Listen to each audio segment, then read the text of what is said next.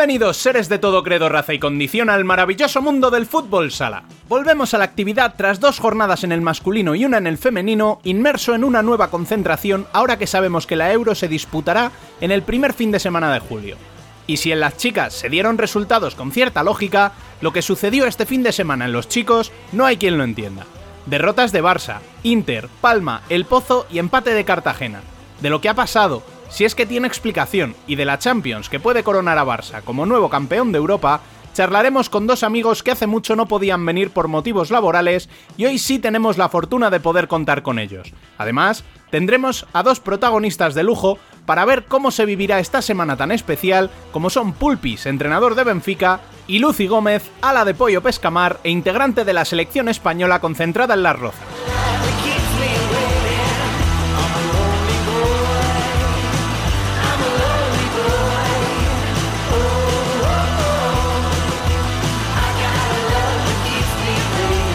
Arrancamos como siempre recordándoos que podéis estar informados de cuanto sucede en el mundo del fútbol sala en nuestras redes sociales, en futsalcorner.es, en nuestro canal de YouTube y participar del debate en nuestro canal de Telegram.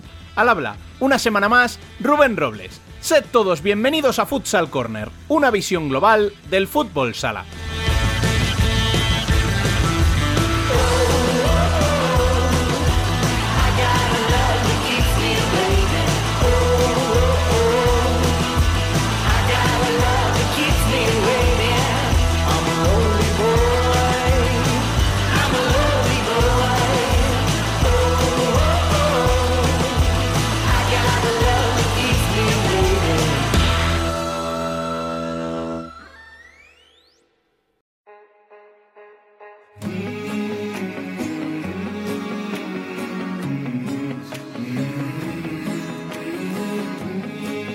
Las noticias.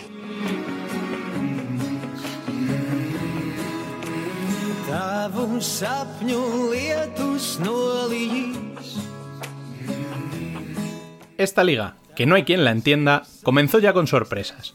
Betis conseguía un empate a dos frente a Jimby Cartagena que incluso dejó con mal sabor de boca, pues el empate llegó a falta de segundos del final desde el punto de penalti. Siguió sorprendiendo con la goleada de Industria Santa Coloma en Palma, un 2 a 7 que afianza a los colomenses en playoffs y continuó con la quizá no tan sorprendente victoria de Levante por 2 a 0 a El Pozo, tercera derrota consecutiva para los de Justozzi y cuarta victoria en cinco partidos para los de Diego Ríos. Rivera volvió a sumar un nuevo empate en casa a 3 ante Manzanares, y Valdepeñas sí cumplió con lo previsto y ganó 4-2 a Xota para encaramarse a la tercera posición.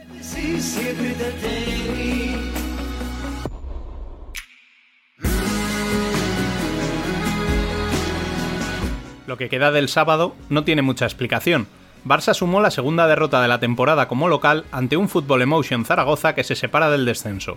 Un 3 0 que sorprendió tanto como el 6 3 que le hizo Burela a Inter. Es la primera victoria en 24 jornadas para los gallegos, que se fueron al descanso perdiendo 0-3 y le hicieron 6 goles a un equipo que venía de ganar 10 partidos consecutivos. La jornada se cerró el domingo con el Córdoba Jaén, que se llevaron los locales también contra pronóstico por un 3 a 2 con un gran prieto bajo palos.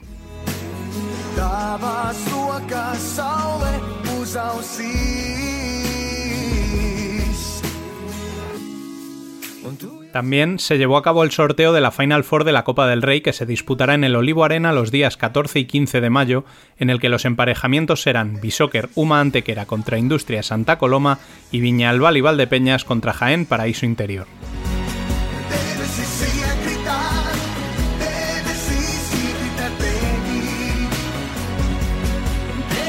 Y recordemos que el plato fuerte de esta semana es la Final Four de la UEFA Futsal Champions League, que se disputará entre viernes y domingo en el Riga Arena de Letonia, donde el viernes se enfrentarán a las 5 de la tarde Access París contra Sporting de Portugal, quedando para las 8 el partido entre Benfica y Barça. El domingo 1 de mayo se jugarán a las 2 el partido por el tercer y cuarto puesto, disputándose la gran final a las 5 de la tarde.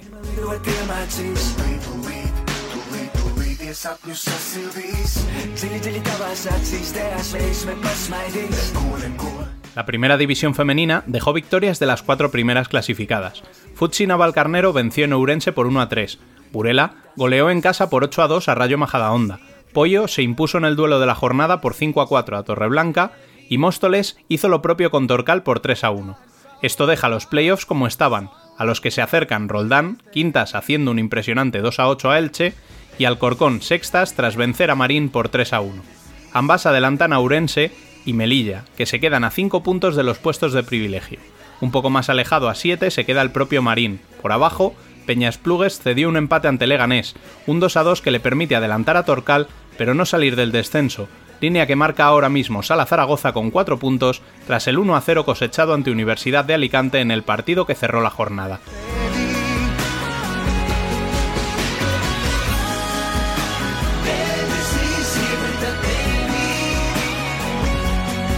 Se celebró también este mismo martes el sorteo de los emparejamientos de la Copa de la Reina que se disputará en Ourense del 6 al 8 de mayo. Las gemelas Córdoba como manos inocentes determinaron que Roldán se enfrentase a Marín y Sala Zaragoza a Futsi por un lado del cuadro, y Melilla al Corcón y Ourense a Burela en el otro en los cruces de cuartos de final del viernes. Y si estamos en semana de Champions, es de suponer que Dani López está ya haciendo el petate, ¿no es así? Hombre, ¿cómo lo sabes? Muy buenas, compañero. Por lo menos virtualmente. Ya quisiera yo que fuera o sea, real. Bueno, eso está bien, pero no te vayas muy lejos, que al lado de la cafetera te he dejado las llaves del estudio, que esta semana te quedas a cargo de los debates también, ¿eh? eh pero tú estás seguro de esto, o sea... Es más, la audiencia está preparada. Mm, no lo sé, pero es lo que hay. Me temo que no queda otra. Intentaremos, intentaremos que se note lo menos posible tu ausencia, si es posible. Bueno, y para el café de esta semana, te has fijado en Benfica.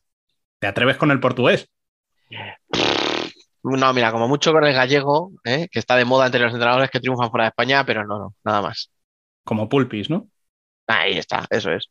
Bueno, a ver, es uno de tantos, como decía, ¿no? Que estuvo triunfando en Asia y que cambió este año nada menos que Tailandia por uno de los clubes más grandes de Europa, Benfica. Bueno, pues creo que se viene café intenso, así que vamos ya con Pulpis. I stay on the run. Yeah, run. Let me out. Let me be gone. In the world, beat up Rosian.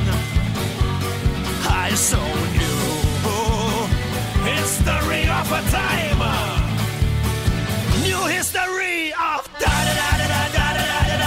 Bueno, pues está aquí con nosotros el entrenador de Benfica, José María Pazos Méndez Pulpis. Muy buenas, bienvenido. Hola, muy buenas tardes. Eh, por, la, invitación. No, no, gracias a ti porque, oye, nada menos que uno de los cuatro entrenadores que va a participar en la Final Four de la Champions. Eh, ¿Cómo suena?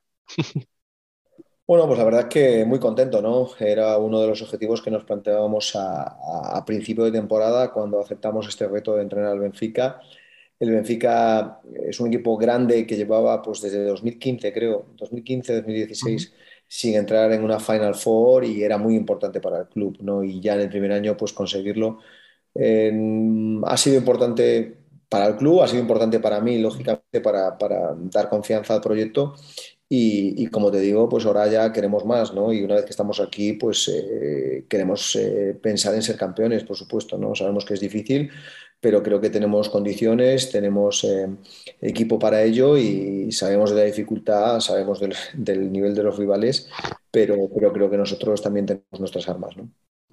Perdón, porque casi casi voy a empezar por el final, pero es que ahora que has dicho, ¿no? Lo de que el objetivo era estar ahí. Claro, cuando empieza la temporada todos vemos la plantilla de Benfica, ¿no? Llegas tú además con toda la experiencia que tienes y decíamos, no, Benfica tiene que estar.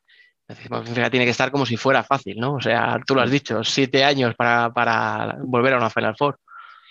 Sí, yo creo que cada vez es más complicado, ¿no? Para todos los equipos, ¿no? Para Barça, para, para Sporting. Sporting sufrió muchísimo, fíjate, Sporting, que es el actual campeón, se clasifica y en el, partido, el último partido que juegan con Bitsinara, Bitsinara falla una ocasión a falta de, no sé si eran 30, 40 segundos, que si la mete Sporting estaba fuera, ¿no? Mm. Um, cada vez hay más y, mejores equipos y, estar entre los últimos cuatro es, complicado, ¿no? Es decir, fíjate, Kairat se ha quedado fuera, eh, el campeón italiano que tenía un gran equipo Pésaro se quedó fuera en la fase previa, en la anterior. Eh, es que es, muy complicado. Eh, Levante, que tenía también muy buen equipo, aunque este año estaba sufriendo más con. Pero en aquel momento creo que estaba muy bien y, también tenía condiciones. Influyen tantos factores que, ya te digo que, no es fácil, no es fácil estar en esos cuatro. Eh, por eso digo que estamos, estamos muy contentos y una vez que estás aquí queremos aprovechar la oportunidad. Claro, lo que tú dices, al final es verdad que a lo mejor un primer, primer nivel, pues que puede haber 8 o 10 equipos, pero claro, es que esos 8 o 10 equipos, cualquiera de los de ellos puede estar ahí. O sea, los dos kazajos, a lo mejor, bueno, Kairat, venga, pero el de Kairat, el campeón de Italia, los dos españoles, los, dos portugueses, los, dos rusos. Claro. Eh, después, nuevos, nuevos equipos emergentes, ¿no? Mira, este año el equipo checo, que ha hecho una, fase de clasificación muy buena. Eh, eh, equipos como, por ejemplo, al final Azerbaiyán, que, bueno, Arad estaba ahí siempre con 7, 8 jugadores brasileños, los equipos georgianos, que también tienen muchos jugadores extranjeros. Entonces, al final, ya te digo, no es fácil, también eh, pueden darse situaciones como la que pasó en la fase previa, que se juntó un grupo que, si mal no recuerdo, estaba Kairat, eh, sí, eran tres. Eh, Pésaro y no sé quién era el otro, no me acuerdo. Era un grupo que los cuatro, cualquiera de los cuatro, era un muy buen equipo, ¿no? Es decir, y se quedaron fuera dos. Decíamos, Pésaro siendo anfitrión y con todo el gran equipo que tenía, pues se quedó fuera, ¿no? Entonces, ya te digo, es, es muy complicado. Jalegó, por ejemplo, que es un equipo con que no se cuenta, que va a ser ahora Anderlecht Tenía un equipo muy. Nosotros nos puso muchas dificultades en la, fase previa, un equipo con 8 o 9 jugadores con mucha experiencia. Ya te digo, y no es fácil, no es, no es nada fácil, y, por eso digo que eh, la gente tiene que entender que no solo se juega fútbol sala en España, cada vez es, más complicado a todos los niveles. El fútbol sala, como digo yo, se está democratizando y, es bueno para todos también. Mm. Mm, sí, además, oye, eh, joder, como españoles, pues a mí no me gusta ver que los españoles perdan en la Eurocopa o que pierdan en clubes y tal. Pero es lo que tú dices, o sea, tenemos que ver que efectivamente hay fútbol sala más allá de los Pirineos, ¿no? O dentro, pero en la parte portuguesa y, ha tenido que ser a base de palos, o sea, a base de que Portugal elimine a la selección española mm, tres veces, a base de que en el Mundial nos caigamos, a base de que Sporting eh, les pase, no te voy a decir por encima a Barça el año pasado, pero, pero sí que hay un momento en el que se demuestra que físicamente están mucho, pues, pero mucho mejor. Entonces yo creo que también al final, ya te digo, sin alegrarnos ¿no? de que eso pase, por lo menos desde nuestro punto de vista, pero que era necesario, yo creo, un poco, ¿no? Para darnos cuenta de lo que tú dices, que es que hay mucho más fútbol sala que el que se juega aquí. Sí, no, pero no es solo Portugal. Portugal está teniendo su momento ahora, como lo tuvimos mm. nosotros hace años, pero eh, Argentina, eh, eh, por ejemplo, en, yo siempre pongo el ejemplo en Asia de Irán, que me parece una, selección increíble y un fútbol sala increíble con jugadores muy talentosos, Marruecos, que es la nueva potencia emergente. Es decir, creo que es bueno, ¿no? Creo que es bueno para todos porque al final, cuanto más y mejor se juegue, más va a progresar nuestro mm. deporte, ¿no? Entonces, al final, yo diría que sería fantástico que Inglaterra, Alemania y los países nórdicos eh, también pues crecieran en esto, ¿no? Y si algún país africano más también.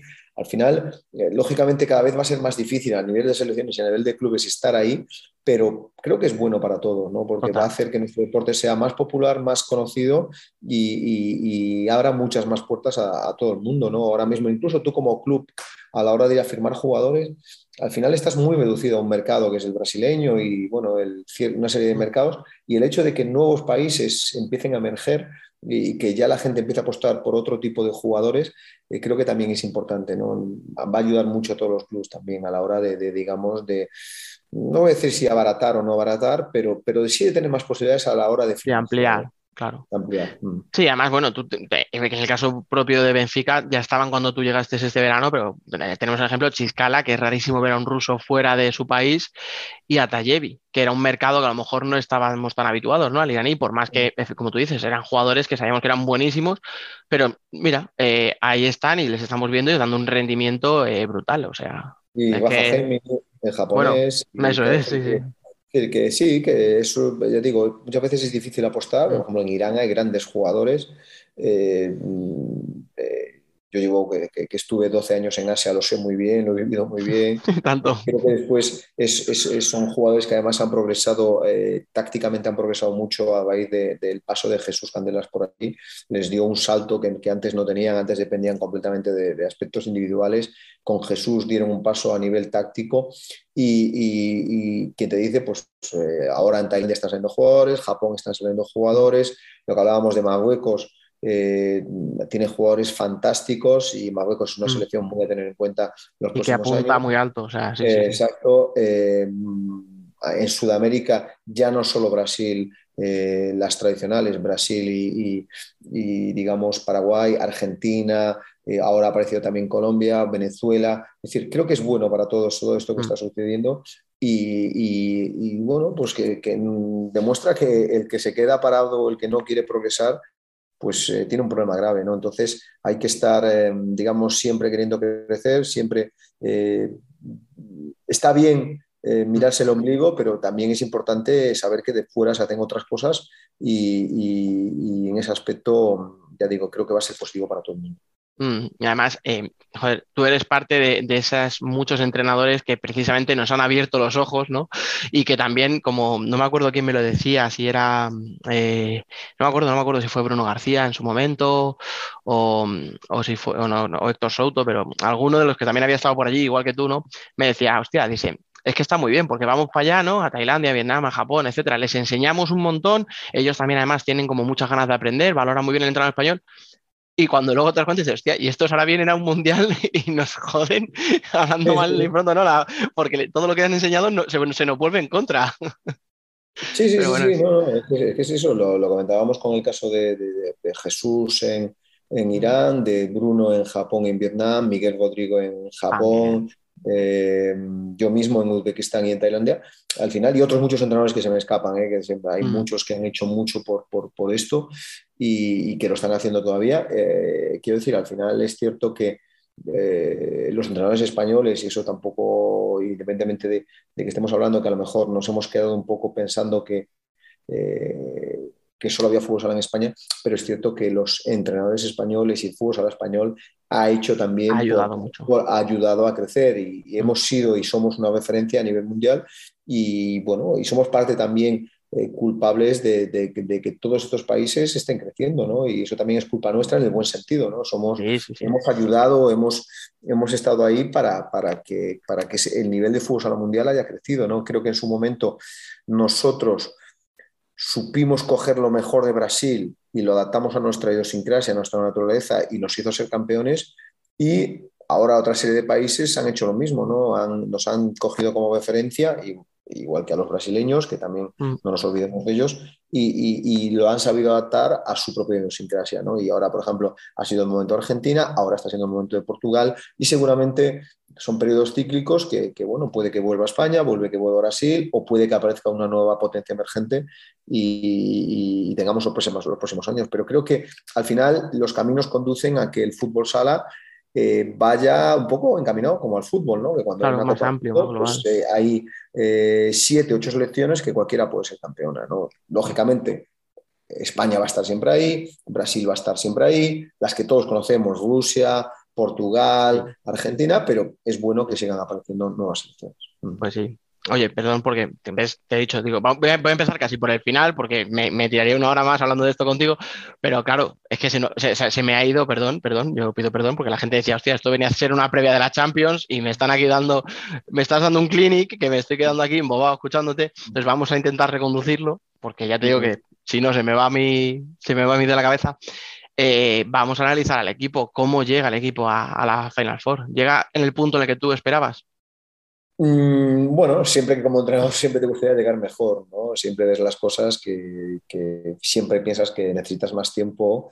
Eh, a nivel personal, quiero que, es un año complicado, ¿no? Lo mismo a lo mejor que ha podido ser para Barça, incluso para Sporting, con la diferencia em, de que Sporting tiene un sistema de juego que lleva haciéndolo, trabajándolo muchos años con el mismo entrenador, prácticamente con la misma plantilla. Barça, en este caso nosotros, que es de quien estamos hablando, Benfica, nosotros no hemos tenido pretemporada. Mm, yo recibí prácticamente a siete jugadores tres días antes del primer partido de liga. Eh, con lo cual fue prácticamente difícil poder hacer lo que me gustaría.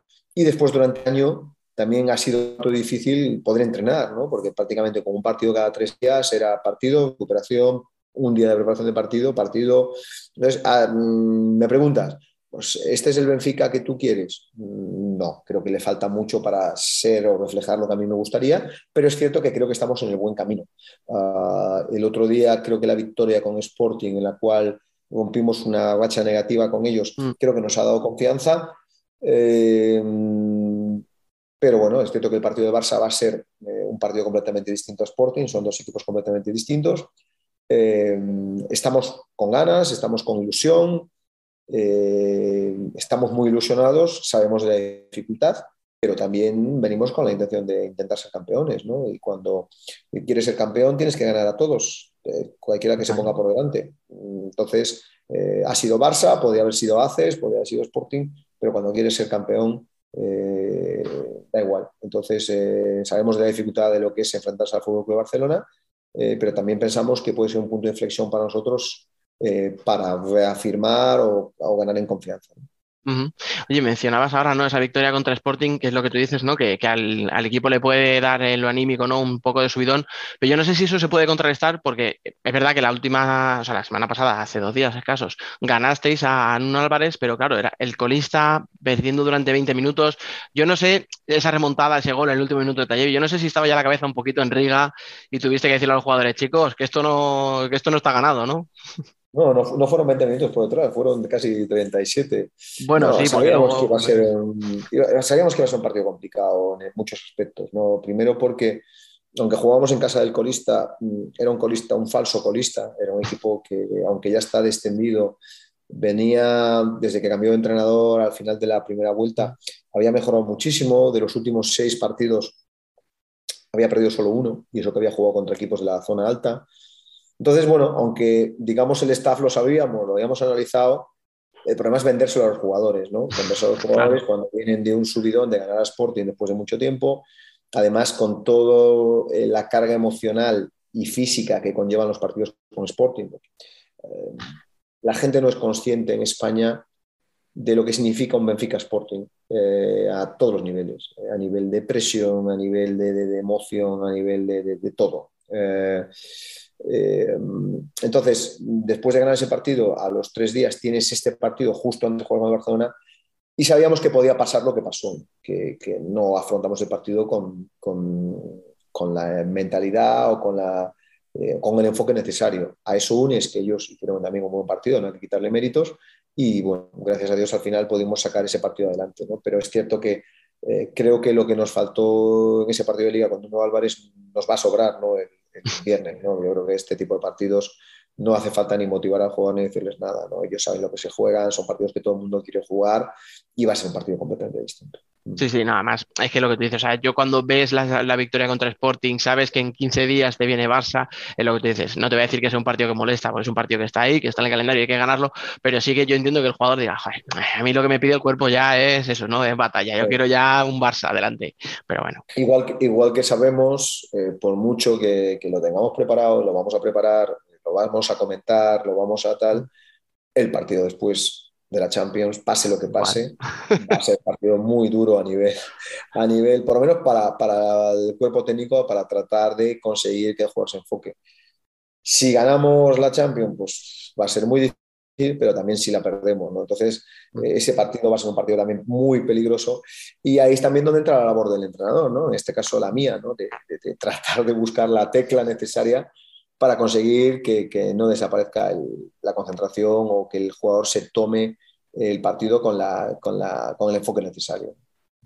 Oye, hablando de, eso, el equipo eh, mentalmente el año pasado vi, yo le vi un poco, ¿no? Que en los momentos claves el equipo, yo no sé si tú lo seguías, si lo has visto, si te han comentado, como que, no te voy a decir que se arrugaba, pero sí como que no terminaba de dar la talla en, los momentos importantes. No sé si eso lo has trabajado, si, crees que no hace falta, que está ya solucionado, o realmente es una cosa mía y no, pasó. ahí ya te, estaría dando pistas sobre cosas del equipo, ¿no? Y cuáles son los, eh, puntos fuertes y puntos. Ya me ha contestado.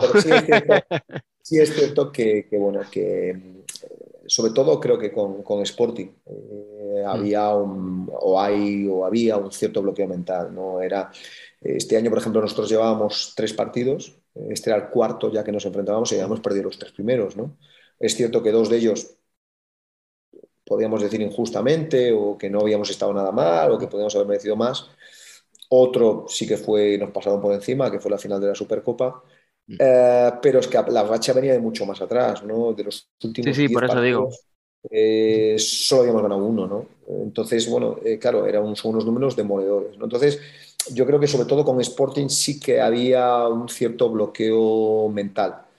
Yo lo que he percibido también en la Liga de Campeones este año, que creo que hemos jugado muy bien. En las dos fases de clasificación, creo que hemos jugado, no voy a decir que hemos sido el equipo que mejor ha jugado, porque sería, pero creo que hemos estado de los equipos que mejor hemos estado. Creo que hemos ganado con bastante solvencia. Creo que en la fase previa uh, sufrimos el primer partido con Jalegok, pero el segundo partido a Vitsinara le pasamos por encima, jugamos muy, muy bien, uno de los mejores partidos de la temporada y Vitsinara era el campeón de Rusia, ¿no? Sí. Eh, que después estuvo a punto de cargarse a Sporting en la siguiente ronda. Eh, en la siguiente fase creo que ganamos los tres partidos con mucha superioridad. Cierto que el último partido con Levante sufrimos un poquito más, pero después de haber ido ganando 4-0. Claro. Eh, pero creo que estuvimos muy bien. ¿no? Entonces, es cierto que probablemente eso que comentas tú, yo creo que lo, lo, he percibido un poquito más en los partidos con Sporting. Si ya hemos conseguido romper eso, bueno, yo creo que necesitamos ganar dos veces seguidas. Eh, yo creo que va a ser clave también el siguiente partido. Si somos capaces de ganar eh, la siguiente vez que nos encontremos con, con Sporting, eh, creo que finalmente ya habremos conseguido romper esa, esa barrera que a lo mejor podía, podía haber. Eh, pero es cierto que ya digo que claro, son tres años que... que sí, sí, de dominio total. De, de entonces no es fácil a nivel mental ese tipo de, de situaciones. Sí. Mm. No, no, y son tres años en los que ha dominado Sporting, pero no en Portugal. O sea, es que se ha llevado dos Champions en los últimos tres años. Sí, o sea que... No, y no eso, después eso se traslada también a la, a la selección, que ha ganado todo, los, es decir, dos europeos y un mundial. ¿no? Entonces es una generación que, que, que solo sabe ganar. ¿no? Y bueno, eh, eso al final eh, lo que tú hablabas antes del, del momento del fútbol sala portugués, pues están en su momento y lo están sabiendo aprovechar tanto a nivel de clubes como a nivel de selecciones. Y creo que el hecho de que dos equipos portugueses estemos ahora en la Final Four es también el reflejo ¿no? de ese momento del fútbol sala, del fútbol sala portugués. Uh -huh. Oye, hablando ya, me estoy metiendo en otra que a lo mejor me vas a decir, pues no te lo voy a decir, pero eh, es que el otro día vi que jugó Andrés Sousa, Roncaglio llega, no llega, ¿cómo, cómo está?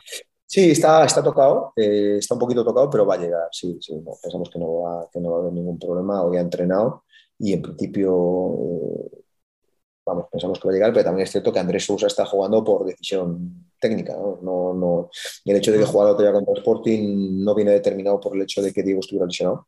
Eh, Andrés está jugando con cierta asiduidad desde, prácticamente desde enero y bueno, es cierto que tenemos la suerte de tener, pues eso, eh, tres grandes porteros, pero en este caso sobre todo dos con más experiencia y dependiendo de las circunstancias y del partido, pues bueno, podemos decidir bien por André o bien por Diego y creo que en principio van a estar los dos, los dos disponibles sin ningún problema. No, además, escucha, yo ya he aprendido que si hay algo que no podemos hacer es menospreciar a un portero portugués, porque pensábamos que Bebé ya no estaba para esto, campeón del mundo. Sí. Eh, eh, llegó Edu Sousa a mitad del europeo y decíamos, bueno, quitarán a André, campeón del mundo con Andrés de portero, o sea, de Europa. Sí. Con lo cual yo ya he aprendido a nunca más menospreciar a un portero portugués, o sea, que sea sí, lo que sea. No, no, es, es, un chico que además este año ha progresado mucho, está con muchísima confianza. Y ya digo, no hemos tomado la decisión todavía de quién va, quién va a jugar. Cualquiera de las dos va a ser una buena opción, dependiendo un poco de cómo queramos plantear el partido. Pero sí, en principio creemos que, van a, que Diego ah, va, a estar, bueno. va a estar disponible. Interesante, interesante. Estaremos ahí pendientes a ver, a ver los movimientos que hay ahí. Y te iba a decir, quedan todavía eh, los tres títulos más importantes de la temporada. Esto de decir, ¿no? Lo típico de las notas cuando acabe el curso. Pero claro, hacer un balance cuando acabe la temporada es muy fácil en el sentido de decir, si gano títulos, bien, si no los gano mal. Tú ahora mismo, eh, me has dicho antes, ¿no? Que, que un entrenador jamás le va, va, va, a tener al equipo en el punto que a él le gustaría, que siempre vas a pedirle más. Pero tú ahora mismo, eh, con la trayectoria del equipo, ¿Te da para estar contento? Bueno, me da para, para pensar que estamos en el camino, en el camino mm. que a mí me gusta, ¿no? Eh, pero es cierto que, como te decía antes, la gente en España no, no percibe, como se dice aquí, no, no capta lo que significa un club como Benfica. Eh, eh, la presión, eh, sobre todo externa, que hay aquí, yo creo que no hay ningún club en el mundo. Me voy, a, me voy a aventurar a decir que no hay ningún club en el mundo que tenga la presión externa que hay en Benfica. El aficionado del Benfica no es aficionado de, del Benfica de fútbol, como puede pasar en otros clubes. El aficionado del Benfica es aficionado al Benfica, da igual. A la marca, ¿no? Como diríamos. Da igual a lo que sea, parchís, ajedrez, fútbol sala, hockey a patines o tal. Y toda esa presión se traslada a todas las modalidades. Entonces, mm, aquí el jugador de fútbol sala, digamos un jugador del Benfica, el hecho de perder un partido mm, puede pasar que yendo por la calle te puedan decir algo. Bien un, aficionado del, rival o bien un aficionado propio. ¿no? Entonces, hay un nivel de exigencia que yo creo que no hay en ningún club del mundo. Te hablo de presión externa. Eh, entonces, eso conlleva pues, que aquí solo vale ganar títulos, realmente, es la verdad. Es decir, entonces, eh, aquí probablemente se vaya a medir por si somos capaces de ganar un título. Entonces, eh, a día de hoy, es cierto que conseguimos el primer objetivo de la temporada, que era estar en la Final Four. Fantástico, lo conseguimos. Hemos perdido ya dos títulos, la Supercopa y la tasa de la Liga. Quedan tres, como tú dices, eh, la, tasa de Portugal, la Copa de Portugal, eh, la Liga y la Champions. Lógicamente la Liga y la Champions son lo más importante. Mm. Pero es cierto que, mm, para que la gente se haga una idea, eh, es un club que en cualquier sección, en cualquiera de las modalidades que tiene, como se dice aquí, solo vale ganar. Eso no significa tampoco que, digamos que la presión interna en cuanto a tal, la presión interna es la normal, que tiene que haber un club de este nivel de exigencia. Mm, hasta ahora yo estoy encantado con, cómo me dejan trabajar, no se meten en mi trabajo. Quiero pensar que están contentos, o lo que yo percibo es que están contentos, pero también es cierto que al final, con la presión social que hay aquí, hay una masa social de más de 120.000 socios. Y te puedo asegurar que todos siguen el fútbol sala. Es decir, no es que no todos siguen. Es decir, si en el fútbol sala sigue el baloncesto, con la diferencia a lo mejor, pues por ejemplo, que podemos poner un caso del Barça, eh, la sección más importante pues, puede ser el balonmano o el baloncesto. En Benfica, la sección más importante, son las dos más seguidas, digamos, o más populares son el fútbol sala y el hockey. Eh, el baloncesto y el, y el balonmano no son tan populares en Portugal como pueden ser en, España. Entonces, ya te digo, eh, aquí, ¿cómo se va a valorar? No te equivoques, aquí se va a dar por título, ¿no? Entonces...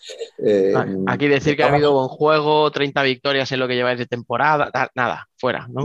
eso no, cuenta. Hombre, eso al final te da confianza a ti, al proyecto, a los directivos, eh, a los jugadores en que estás haciendo las cosas bien, pero, pero es cierto que eso se da por sentado. Es, decir, es un club en el que solo vale ganar, en el que se exige un nivel de compromiso y de esfuerzo y son los valores del club, ¿no? Y me parecen fantásticos, ¿no? Y yo creo que eh, es un ejemplo de lo que sería un club de fútbol en fútbol sala. Es decir, la presión y la exigencia, para que la gente se haga una idea, que pueda tener un Madrid de fútbol es la que tiene el Benfica de fútbol sala, porque el Benfica traslada toda su exigencia que tiene en el club de fútbol, la traslada a, todas las secciones, ¿no? Y, y, en ese aspecto, pues era lo que yo vine buscando, ¿no? Es decir, yo cuando me propusieron, eh, un poco pues, sabía dónde me metía y te puedo asegurar que tanto los momentos buenos como los malos los estoy disfrutando mucho, ¿no? Porque creo que, que no creo que haya muchos clubes como este, o por no decir ninguno ¿no? en ese aspecto. ¿no? Es decir, es un club que da todo a nivel de medios. La gente no se puede imaginar tampoco los medios que tenemos. Tenemos los medios de un club de fútbol, los medios de un club de fútbol a nivel de todo, de tecnologías, de, staff, de tal, pero también la exigencia de la de un club de fútbol. Eh, y, en ese aspecto eh, es es altísimo. Oye, y tú eh, personalmente, ¿cómo llevas todo ese cambio? Porque claro, es verdad que en Asia cada vez se entrena mejor, cada vez hay más medios, la competición cada vez es, más interesante, ¿no? Los equipos de las selecciones han subido el nivel, pero claro, con todo lo que estás diciendo, y ya no solo a nivel deportivo, sino a nivel cultural, lo que supone salir de Asia después de tantos y tantos años allí y volver a, a Europa, iba a decir, casi a España, ¿no? Como aquel que dice, porque al final Portugal y España en eso no somos muy distintos, ¿Cómo se ha llevado personalmente, cómo has llevado tú todo ese cambio? Bueno, yo lo que, lo que buscaba con el cambio era, era sobre todo volver al día a día, ¿no? A mí siempre me ha gustado más el tema de trabajar en club, del día a día, y echaba de menos eso, hacía mucho, ¿no? Eh, entonces, el tema de volver a un club me hacía mucha ilusión y además era el hecho de volver a un club con un nivel de exigencia ¿no? y poder trabajar en este nivel de exigencia. ¿no? Y en ese aspecto, eh, pues sí es cierto que pensaba que me iba a costar muchísimo más y más teniendo en cuenta eh, una temporada como la de este año, que es una locura. El hecho de haber tenido Copa del Mundo y Europea en el mismo año ha sido una locura porque ha provocado que se está viendo en la Liga Española y se está viendo aquí partido cada tres días y nosotros hemos jugado, para que te hagas una idea, en Navidad, el 22, el 26, el 29 y el 2 de enero. Es decir, 22 de diciembre tuvimos partido, 26 de diciembre tuvimos partido, 29 de diciembre tuvimos la final de la Supercopa y 2 de enero tuvimos partido de liga.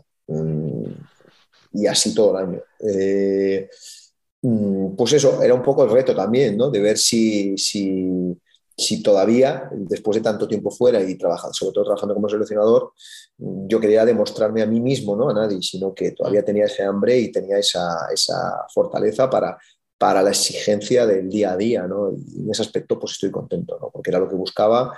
Quería salir de mi zona de confort. Eh, al final yo podía haber seguido allí en Asia, tenía ofertas, eh, sí tenía decidido dejar Tailandia porque en Tailandia había muchos problemas extradeportivos a nivel económico ya de muy difíciles entonces, bueno, sí, es cierto que tenía pensado después del Mundial irme, ya había tomado la decisión, eh, pero bueno, yo mi idea era haber seguido en Asia, estaba muy contento allí, tenía ofertas buenísimas para quedarme y, apareció esta opción y es que no me lo pensé. La verdad que muy contento con la decisión que, he tomado. Eh, eh, como te dije, el objetivo era salir de la zona de confort y salir muy lejos de la zona de confort. Pero vamos, al otro extremo. me, más lejos no podía ir, ¿no? Y ya digo, muy contento, he tenido mucha suerte porque me he encontrado con un staff magnífico, con unas condiciones de trabajo magníficas, con una directiva que, que apostó por mí y que de momento me está dando muchísima confianza. Lógicamente al final esto al final depende de los resultados, pero, pero de momento muy contento, pase lo que pase, con la decisión que, que tomé. No, desde luego lo que tú dices, o sea, es un cambio radical en todo, o sea, en, filosofía de, club, en un juego, en estilo, eh, incluso eso, en perder el día, en ganar, vamos a decir no perder, en ganar el entrenamiento diario, ¿no? El contacto con un club toda la... entro en la luz, en estado de luz, entro a muchos días a las 8 de la mañana y salgo a las 6, 7 de la tarde. Es decir, es para que te una idea. El día vivo, vivo en... La gente me pregunta, eh, ¿qué tal es Lisboa? Digo, que no no, te lo diré, ¿no? Vine, de vacaciones varias veces hace años y te puedo dar de aquello, pero de ahora, eh, que no he salido. Y, mucha gente te dice, ah, fantástico, ahora vas más a casa. No voy a Santiago. en, la Navidad es que no, que no has tenido, ¿no? Por ejemplo. mucho más a casa cuando estaba en Tailandia que ahora. Eh. Entonces, eh, no, no, es otro nivel de exigencia, pero digo, encantado con la decisión y muy contento con, con, con haber venido y ya te digo, y vivir esta experiencia porque de verdad creo que eh, no hay, es muy difícil ya subir desde esto, ¿no? Es decir, el mm. nivel... entiendo que a lo mejor en España la gente no perciba o no entienda el, Digo lo de percibir porque es muy portugués y se me ha pegado. bueno, eso está bien, que ya vaya cogiendo... No, no, vea el, el... Pero de verdad que el nivel de exigencia y el nivel de grandeza del club es, es increíble. Y después el nivel de, de competencia que hay también el hecho de que haya un archienemigo, que es Sporting, ¿no? Es decir, porque al final ese nivel de rivalidad que hay, que es la de un club de fútbol, es decir, para que la gente se haga idea, es como la rivalidad que puede haber entre un Madrid y Atlético de Madrid. Y además, pues imagínate que cuando hay un partido, el campo está lleno y los ultras de los dos equipos están en el campo, es como si el Frente Atlético y los ultras fueran al campo. Mm. un caldito cultivo ahí bueno, ¿eh? ¿eh? para que te hagas una idea, nosotros cuando jugamos en, en Albalade, en el partido, sales de tu campo de la luz, que está como a tres kilómetros de, de, Albalade o menos, sales en autobús escoltado para evitar que te puedan Sí, tirar cualquier cosa. ¿no? Como, un club, como un partido de fútbol, un derby de fútbol, eh, llegas al estadio, el estadio está acordonado, para que tú puedas bajar tranquilamente, no hay aficionados cerca, está totalmente acorronado hasta que entras, eh, todo el mundo está dentro. Y, una vez dentro, el estadio está totalmente lleno eh, y al acabar el partido no puedes salir hasta que sale todo el grupo junto. Entonces, para que te hagas una idea, ¿no? De, es un partido de fútbol. Es un partido de fútbol, de, derby de partido de fútbol. Entonces, eso se traslada al fútbol sala o a cualquier derby que haya, Benfica Sporting. Y en este caso, eh, porque no el, el, Porto no tiene, o el Oporto no tiene fútbol sala, sino ya sería también, ya, bueno. sino porque en otras modalidades como es eh, baloncesto sí lo tiene y hockey también, y creo que también es tremendo la, la rivalidad que hay con Benfica, ¿no? Entonces pues sería el Oporto, pues sería, el, pues imagínate, Oporto-Benfica sería Madrid-Barcelona. Ya sería eso te iba a decir, sí, sí. Y, y, se traslada todo eso, ¿no? Y ya te digo, pues la, la, gente aquí en Portugal vive el deporte de una manera increíble, ¿sabes? No te lo puedes imaginar. Nos pasa muchas veces cuando vamos eh, en el autobús del Benfica, vamos a jugar, no sé, al norte, son 300 kilómetros, 400 kilómetros, y te puedes pasar tranquilamente, esto no exagero, los 300 kilómetros con coches pitándote bien a favor y en contra, porque vas como el, ¿sabes? De, eh, entonces, bueno, sí, sí, claro. gente, lo vive mucho, de verdad que la gente, la gente aquí en Portugal vive muchísimo el deporte y sienten muchísimo los, los colores, ¿no? Es, de verdad hay que vivirlo y yo invitaría a todo el mundo a que si alguna vez tiene la oportunidad, que vayan a ver un Benfica Sporting o un Sporting Benfica, porque pues, le llaman el derby del mundo y te puedo asegurar que lo es. No, escúchame, o sea, eh, yo me lo pasaba genial viendo los Benfica Sporting por, por streaming, eh, con lo que me has dicho, me están entrando una ganas de irme a un pabellón a verlo que no te quiero ni contar, o sea, me ha puesto los dientes no, larguísimos. No tiene que ver, por ejemplo, yo te pongo el ejemplo del, del último que hubo en Albalá, de, eh, no, el de la, no el de la semana pasada, el que hubo en casa de ellos, y por televisión no salieron ni la mitad de las cosas que pasaron. Allí. Claro, por eso ya, es que ya, ya me estoy dando la sensación de que no, no veo nada de lo que mola. Y, pero de verdad que es, es, una gozada, es una gozada. Yo los estoy, lo estoy disfrutando mucho y, y, era un poco lo que, a lo que venía. No, se te nota, se te nota cuando lo cuentas, eh, la, la, esa, esa, felicidad y eso que, que, joder, tener a Sporting enfrente es un hueso, eh, pero, pero se te nota cuando lo dices, perdón, la, pues eso, ¿no? Lo, lo, que te gusta, el ambiente, el vivir, ¿no? Y, y eso, eso es genial. Y, o sea, al final, hacer lo que te gusta, pasarlo bien y encima disfrutarlo con un ambiente así, pues es que ¿qué más se puede pedir? No, y, y era parte del reto también venir a intentar romper esa, esa dinámica de Sporting, ¿no?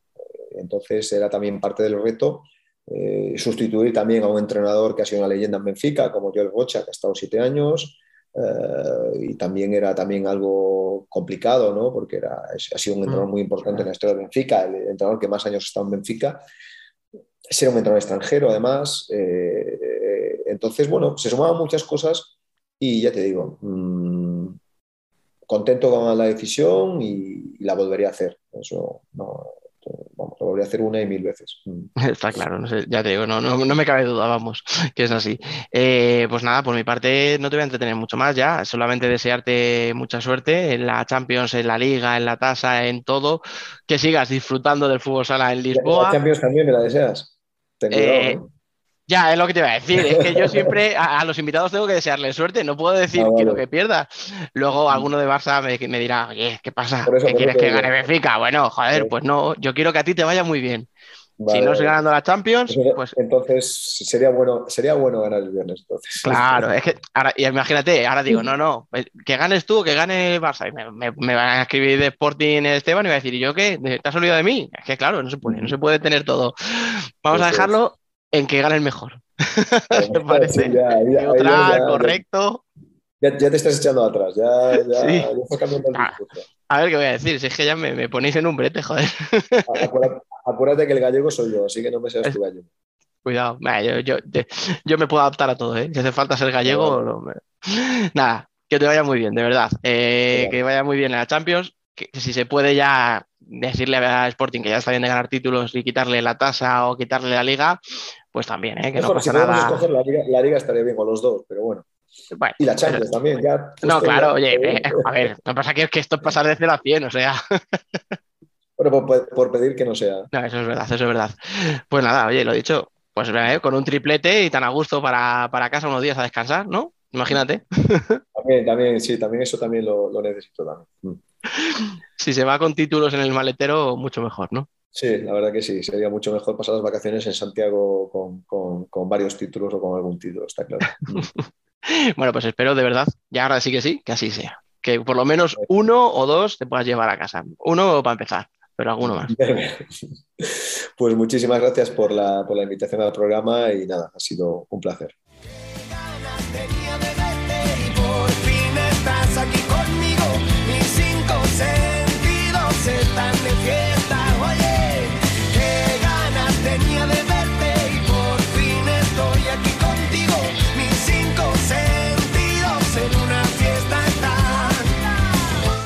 Debate.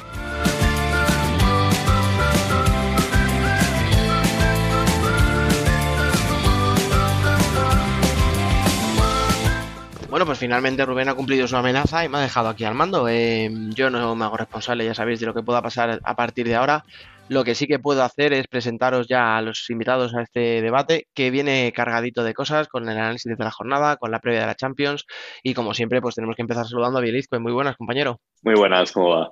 Bueno, y bueno, es que claro, también tenemos otra baja que ahora comentaremos, pero tenemos aquí a Mr. Picadita, Alberto Barea. ¿Qué tal, compañero? Muy buenas. Buenas, Dari, por, fin estamos por fin, que, que, me ha llamado alguna que otra vez, pero nunca cuadrábamos, pero por fin hoy, hoy estamos aquí. Sí, sí, podemos decir ¿no? que, que, normalmente coinciden los horarios de grabación de los dos programas y cuando no lo cambiaba uno del día, lo cambiaba el otro, parecía que lo hacíamos a posta, pero mira, al final ha podido entrar, que es lo que importa.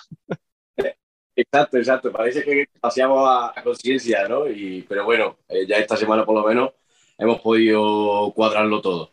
Pues sí, y aquí estamos para charlar de la jornada nos faltaría ahora, tendríamos que presentar a Tony Torres, pero además le vamos a mandar desde aquí un abrazo muy grande, que el pobre a última hora se le ha puesto el, padre chunguete, se ha tenido que ir al hospital con él, quería entrar, pero le hemos dicho que obviamente lo primero es lo primero, así que nada, desde aquí le mandamos un, abrazo enorme y bueno, esperamos que, todo vaya bien y que su padre salga pronto de, de urgencias. Que al final lo que importa es lo de la familia, eso siempre. Bueno, pues chicos, estamos nosotros tres de momento. Luego tenemos ahí en la recámara a un suplente que va a entrar para hablarnos de la Champions, pero vamos a hablar de esta jornada loca, vamos a decir loca por no decir otra palabra. Derrota del Barça 0-3 en casa contra Zaragoza, derrota de Inter 6-3 en Burela, ganando 0-3 que iba, derrota del Pozo, que a lo mejor está ya casi nos sorprende un poco menos, 2-0 también, eh, derrota de Palma 2-7, o sea, resultados rarísimos, Cartagena empatando en el último segundo un partido que iba perdiendo en casa también con Betis. Venga, Alberto, a ver, eh, elige partido. O sea, ¿cuál de todos te ha llamado más la atención? Bueno, yo creo que me llama bastante la atención el, partido de, Palma, ¿no? De 2-7 contra, contra Industria Santa Coloma. La verdad que, aunque Industria Santa Coloma eh, nos está acostumbrando este año a, a, la buena temporada que está haciendo, pero sí es verdad que Palma desde que desde que pasó la Copa de España no, no está muy, muy allá, ¿no? Y, y, este resultado en casa solo hace ver que, que, las cosas tienen que, tienen que cambiar para afrontar este final de temporada que, que se prevé más que movidito por, por los resultados que, que, hemos tenido esta, esta jornada. Se, se prevé que vamos a tener eh, vamos a tener mucho que comentar durante toda la jornada. ¿eh? A ver, está claro que lo que es intentar adivinar va a estar complicado, ¿eh? adivinar lo que va a pasar. Por otro lado, lo que has dicho tú, Dari, ¿no? que, a lo mejor menos sorprendente es la derrota del Pozo, ¿no? que, ya lleva varias jornadas con, con, derrotas, son tres consecutivas, y yo creo que ahí ha hecho mella, mucha mella en, en la Copa de España. Son tres derrotas consecutivas, dos de ellas sin hacer gol, y en la otra que sí que hizo fue uno, o sea, llevó un gol en tres partidos y fue contra un Barça que ya estamos viendo que lleva un mes en modo Champions. O sea, que tú pones en un extremo al Pozo, ¿no? En menos sorpresa y en el otro a Palma. Sí, sí. Mm. ¿Y tú, Biel, cómo lo ves? Uh, veo complicado el eh, decidir cuál es más sorpresa. O sea, yo que creo que me quedo con eh, en un extremo el partido de Palma y de Inter, o al menos el resultado. Eh, lo que comentabas de Levante y el Pozo eh, me sorprende más eh, viendo de dónde viene este Levante que sea capaz de, ganarle de esta manera al Pozo, porque Levante nos tiene un poco así con la duda, que no sabemos qué partido vamos a ver, si el partido de un equipo como los del año pasado o uno más de, de lo que ha sido su primera vuelta. Eh, la derrota de Barça ante Zaragoza, creo que, mm, no sé, a Jorge Palos eh, lo, puse en Twitter que creo que comparado con la Virgen del Pilar será nadie eh, allí en Zaragoza como consiga salvarse, porque, no sé, se hace incluso difícil que no, que no hubiera tenido la oportunidad antes, al final así a modo de parche está siendo pues una de las revelaciones de la temporada. Lo tiene en su mano, bien, gracias a, a, mi Betty. y luego la derrota de Palma eh, fue un partido horrible, de esos que no te salen nada, todo sale mal, mm, fallando pases, em, pero pases fáciles, ¿eh? o sea, los de los de la paralela de últimos hombres, fallando esos pases. Luego Industrias tenía, pues se jugó todo. Industrias tenía el día, Industrias mete cuatro goles a balón parado pues cuando sean estas circunstancias es que no, o sea, simplemente te queda mirar, porque es que fue, fue, fue duro y fue surrealista, o sea, no, no eh, creo que nadie pensaba en este, en este resultado.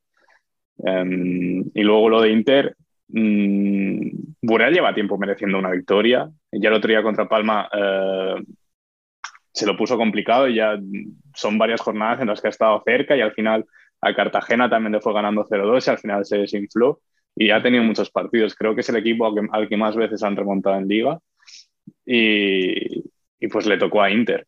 Em, igual sorprende más por el, porque sea un resultado así abultado y que sea un 6 3. Mm, seguramente, creo, hablo de memoria, pero seguramente el partido en el que Burel ha metido más goles y, y, te cargas a un Inter que venía de 6 o 7 victorias, no, 10 victorias consecutivas. Pues pues qué decir. Es que no se puede explicar, yo creo. Yo eh, en ese sentido estoy, estoy con Vial porque no, lo he destacado, pero por el hecho de que Burela lleva, lleva jornada mereciendo tener una victoria además que mm, lo ves y lo ves y, y, con la plantilla que tiene, pues te das cuenta de que eh, creo que es poco comprensible que tenga esos números. Yo a mí eh, lo llevo diciendo toda la temporada, me extraña muchísimo los números que, que está sacando este año la, eh, la plantilla de Burela. Pero bueno, eh, como, como bien sabes, Dani, Inter es capaz de lo mejor y de lo peor. Inter, escúchame, Inter es un equipo que se preocupa, coño, por darle vida a la liga. Dice, mira, vamos a dar 14 partidos de ventaja y luego vamos a clasificarnos a última hora y luego vamos a hacer una racha de la leche y ahora vamos a hacer el caganzo enorme de perder contra el colista que no ha ganado en 23 partidos. O sea, es, joder, somos los Globetrotters del fútbol, a la hostia. Mira, eh, a ver, ya hablando en serio, yo voy a empezar también por ese partido porque para mí es el más sorprendente, sobre todo por eso. Burela 23 jornadas sin ganar, que es verdad que decís, y es verdad que debería llevar mínimo dos o tres victorias. Hay partidos, Cartagena le pasa las dos veces, en casa y, allí, que, le remonta varios goles de ventaja.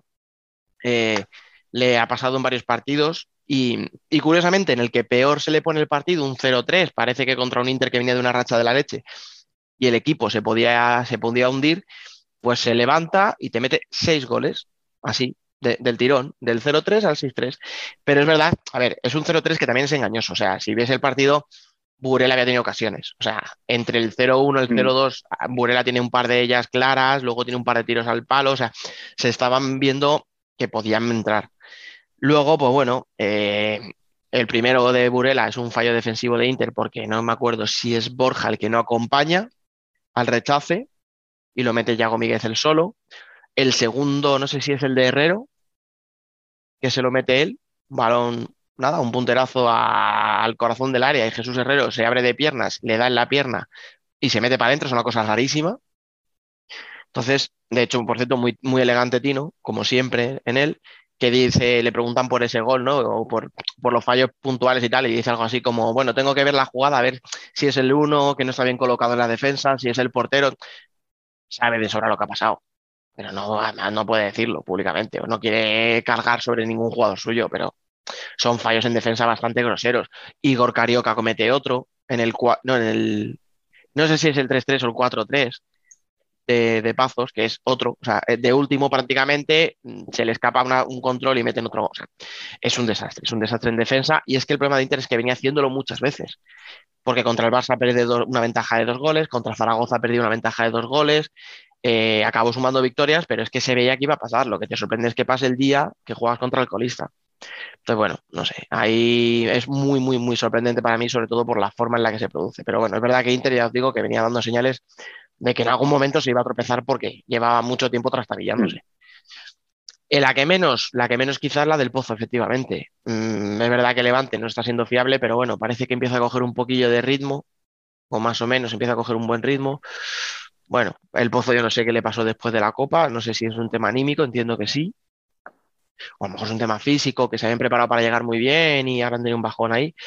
Pero, uff, o sea, eh, no sé si la baja de Tainan es tan, tan decisiva, lo que os decía antes, para llevar un gol en tres partidos. que me parece terrible. No, yo, creo, que, todo. Sí, bien, perdón. No, yo creo que es anímico, eh, también crisis de juego, que ya, ya veníamos comentando antes de la Copa. Eh, cuando tú cambias tu forma, o sea, esto lo, nos lo desveló prácticamente Gistochi, diciendo que no recuerdo en qué partido perdieron antes de la Copa, pero que a partir de ese partido cambió la mentalidad y que su, la, mentalidad y la forma, eh, el estilo de juego, que había cambiado su propuesta de juego y cuando tú haces eso en mitad de una temporada y con el objetivo de, pues, de victorias a corto plazo, pues eso al final, si encima ni siquiera te funciona o cuando tú has concienciado a los jugadores para que eso supuestamente te tiene que funcionar y ni siquiera te funciona, pues supongo que también se ve afectado. Y luego pues el, ese bajón emocional de, de perder la Copa de España como la perdieron, de todo lo que se ha generado a, pues a raíz de su mm. mm sobrereacción al resultado de la Copa de España, pues supongo que afecta a todo eso. Sí, yo que estoy con vosotros que, que decía que era, que un bajón eh, psicológico, ¿no? Es la crisis psicológica después de, del cómo se perdió la Copa de España, cómo se reaccionó eh, o cómo se reaccionaron todos, los, todos los aficionados después de ver cómo, cómo perdieron y la no respuesta ¿no? del club. Yo creo que también ahí tiene que ver mucho todo lo que hay a día de hoy en el pozo. Y, y psicológicamente yo creo que después de eso están un poco bajos, ¿no? Y yo creo que, hombre, para eso, otra cosa no, pero para eso eh, motivador eh, es pero viendo que le queda poco, a lo mejor ya están pensando en el, en el final de la, de la liga regular. Yo creo que, que, van a estar sin problema entre los, entre los ocho primeros y bueno, una vez que entren en eliminatoria ya sabemos cómo compite el pozo, ¿no? Mm, escucha, yo creo que también va a entrar sin problemas en playoff, pero va a entrar porque, si os dais cuenta ahora mismo, si miramos la inercia que lleva cada equipo, no está siendo regular nadie. Voy a sacar de la ecuación a Barça, ¿vale? Que sabemos que está rotando muchísimo, que está teniendo mucha precaución con los jugadores y además, ahora cuando hagamos la previa de la Champions hablaremos ya de Barça suficiente. Vale, Inter lleva una racha brutal, 10 partidos, pero pierde con el colista. Valdepeñas, tres victorias de los últimos cinco partidos. Cartagena, 3 de 5. Palma, 2. El Pozo, 2, que ya fueron las... lleva tres derrotas consecutivas. Industrias alterna desde hace un mes Victoria, derrota, victoria, derrota. Perdón. Jaén lleva cinco jornadas sin ganar, con un solo empate y todavía está dentro del playoff. Rivera está empatado a puntos con el playoff y lleva cinco semanas sin ganar. O sea, es que no parece que peligre el puesto del pozo, pero no porque el pozo lo esté haciendo bien, sino porque es que los de atrás, eh, y bueno, incluso los de adelante, ya os digo, están todos dejándose puntos. Sí, yo creo que a lo mejor séptima, octava plaza sí puede estar en la lucha, pero yo creo que el Pozo eh, son tres derrotas consecutivas, pero no, no creo que, que se dé el caso de que, de que estén como, como Jaén, ¿no? que lleva cuatro derrotas y, un empate, que eso también es para, para que se lo miren. ¿eh? Mm, ¿Sabes qué pasa? Que también hay un detalle. Eh, el formato playoff, que tanto dio que hablar hace unas semanas, y de vuelta solo dos partidos. Ahora mismo el Pozo Sexto se enfrentaría con Valdepeñas jugando primero en Murcia y luego en el Virgen de la Cabeza. O sea, es que te metes en un jaleo muy considerable. Es que si quedas al séptimo puesto, o sea, te tocará un Inter o te puede tocar un Cartagena, tampoco, o incluso el propio Valdepeñas si sube de puestos, o sea, cuidado, que es que ser sexto, séptimo, octavo este año es, es, jodido, ¿eh? Pues al final yo creo que en playoff, mm, siendo o sea, doy por hecho a seis equipos que son eh, Barça, Inter, Valdepeñas, Jimby, Palma y El Pozo. Esos seis sabemos que van a estar y supuestamente tienen que ser los seis primeros. Y lo clave es eso que decías, la posición en la que quedes, no solo por a quién te enfrentas, será complicado a cualquiera de esos seis, pero en las condiciones en las que lo haces y con ese factor cancha y esa y esa situación de empate que te da la clasificación em, al mejor clasificado em, será importante. Y por eso, o sea, eh, me extiendo a Palma, por eso es grave o por eso es preocupante lo que ha pasado em, justo, bueno, cuando se terminó esa racha de tantas de, de no perder desde muchísimo pero son tres derrotas consecutivas en casa. O sea, yo no recuerdo que hubiera pasado esto. igual desde que vinieron a Somos. Pues sí. Oye, chicos, y de la parte alta vamos a ir a la zona media, ¿no? Eh, tenemos ese partido. ¿Cómo ha quedado Córdoba, eh, Alberto? Que no me acuerdo. Eh, creemos que 3-2, pero creo que esto todavía están preguntando. Todavía están con el crono, ¿no? Mirando a ver si. que, escúchame, dos victorias consecutivas y a un puntito de playoff. ¿Crees?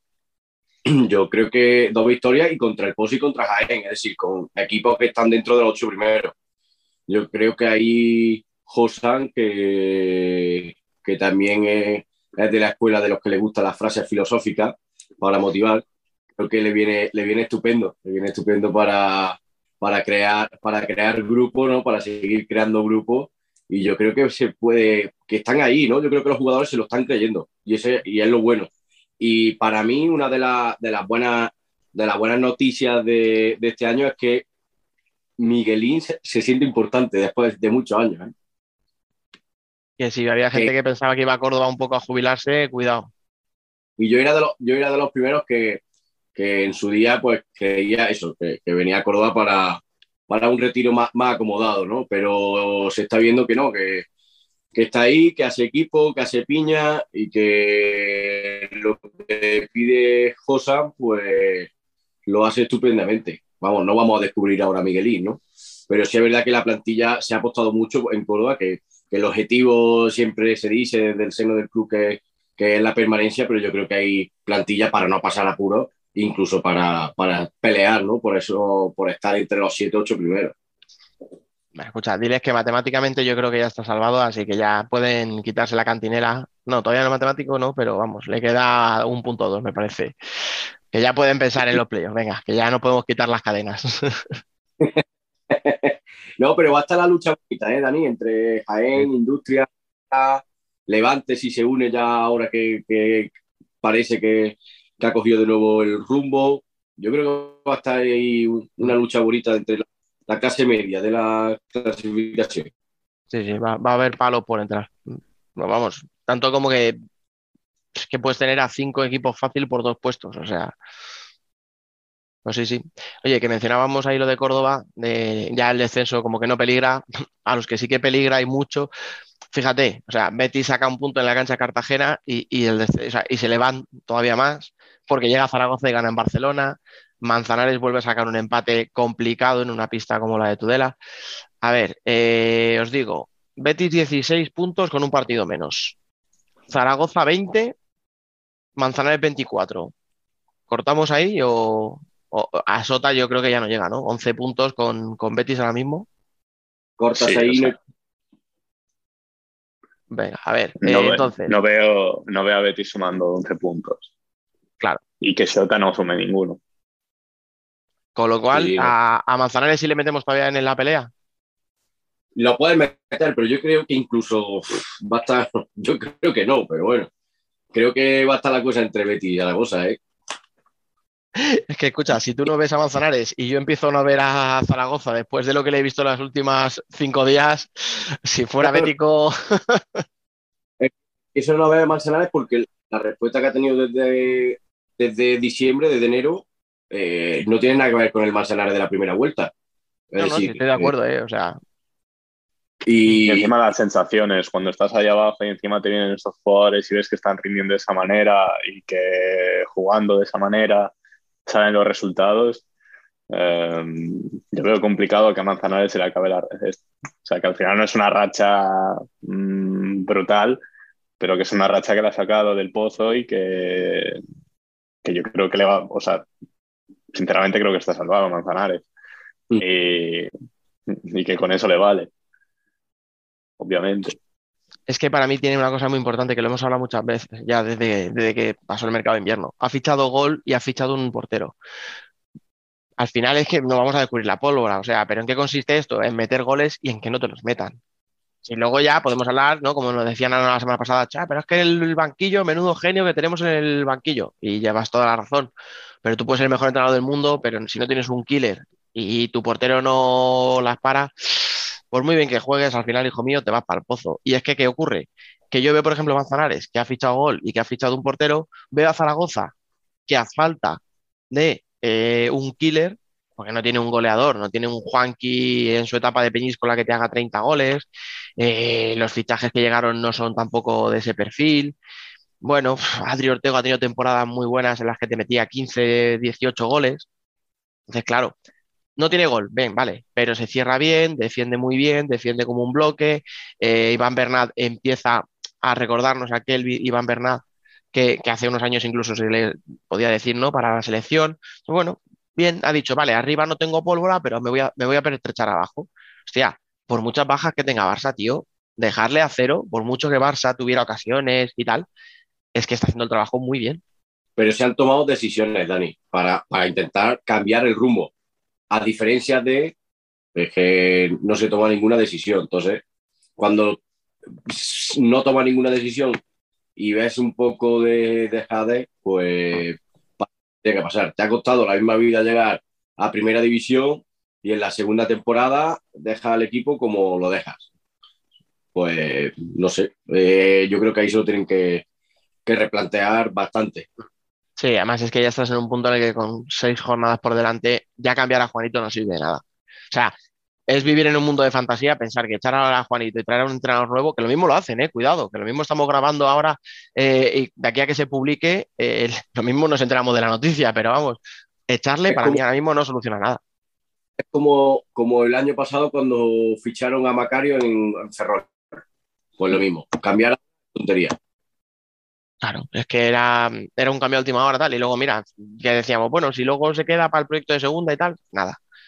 Nada que por ejemplo es lo que ha hecho Burela, porque Burela al final eh, se ha quedado con un entrenador de la casa con, entiendo, la intención o de quitarle a final de temporada o que ya inicie un proyecto para volver a primera. Porque vamos a dar por hecho que Burela, por mucho que haya sumado, está a 13 puntos del, de la salvación. Pero es comprensible. Ya sabes que a mitad de temporada eh, tu, tu, objetivo no lo has cumplido y ya plantea la temporada que viene. Yo eso lo veo totalmente comprensible, pero si estás viendo o habías planteado tú una plantilla para salvarte sin problemas, supuestamente, y estás viendo que no te funciona, pues tendrás que tomar decisiones, ¿no? Mm. Que no se han tomado. Efectivamente. Yo bien, no sé si quieres decir algo más de Jorge Palos, que sé que, que le tenemos ahí en el ojo. Es que claro, es eso. Y encima en un vestuario complicado, que Zaragoza lo es, porque hay mucho peso pesado, mucho jugador veterano. Y yo sinceramente cuando salió, se confirmó que se había optado la decisión de que él fuera el entrenador, pensé que eso terminaría muy mal. O sea, al final metes a, a un crío, con todos los respetos a Jorge, pero 26 años. Y hay gente en ese club, eh, o sea, jugadores que podrían ser perfectamente tu padre y, pues eso pues, tiene mala pinta o puede, o puede salir mal, y todo lo contrario. Y además parece que ha hecho mm, bloque de vestuario porque se les ve muy unidos. Mm, no sé, a mí me parece increíble lo que ha hecho Jorge Palos. Pues sí, totalmente de acuerdo, chicos. Y bueno, si os parece, ya que hemos hablado de Zaragoza, vamos a hablar del rival, vamos a hablar de Barça y por lo tanto vamos a hablar de Champions. Bueno, y si hay que hablar de Champions, pues claro, aquí teníamos que llamar al peso pesado de Futsal Corner, y no te estoy llamando gordo, ¿eh? Emen Riso, muy buenas. Hola, buenasera. El peso pesado por tus amplios conocimientos de fútbol sala internacional, por supuesto. Pesaba por las francesinas de, de Braga. De calla, todavía, todavía me duele el estómago de,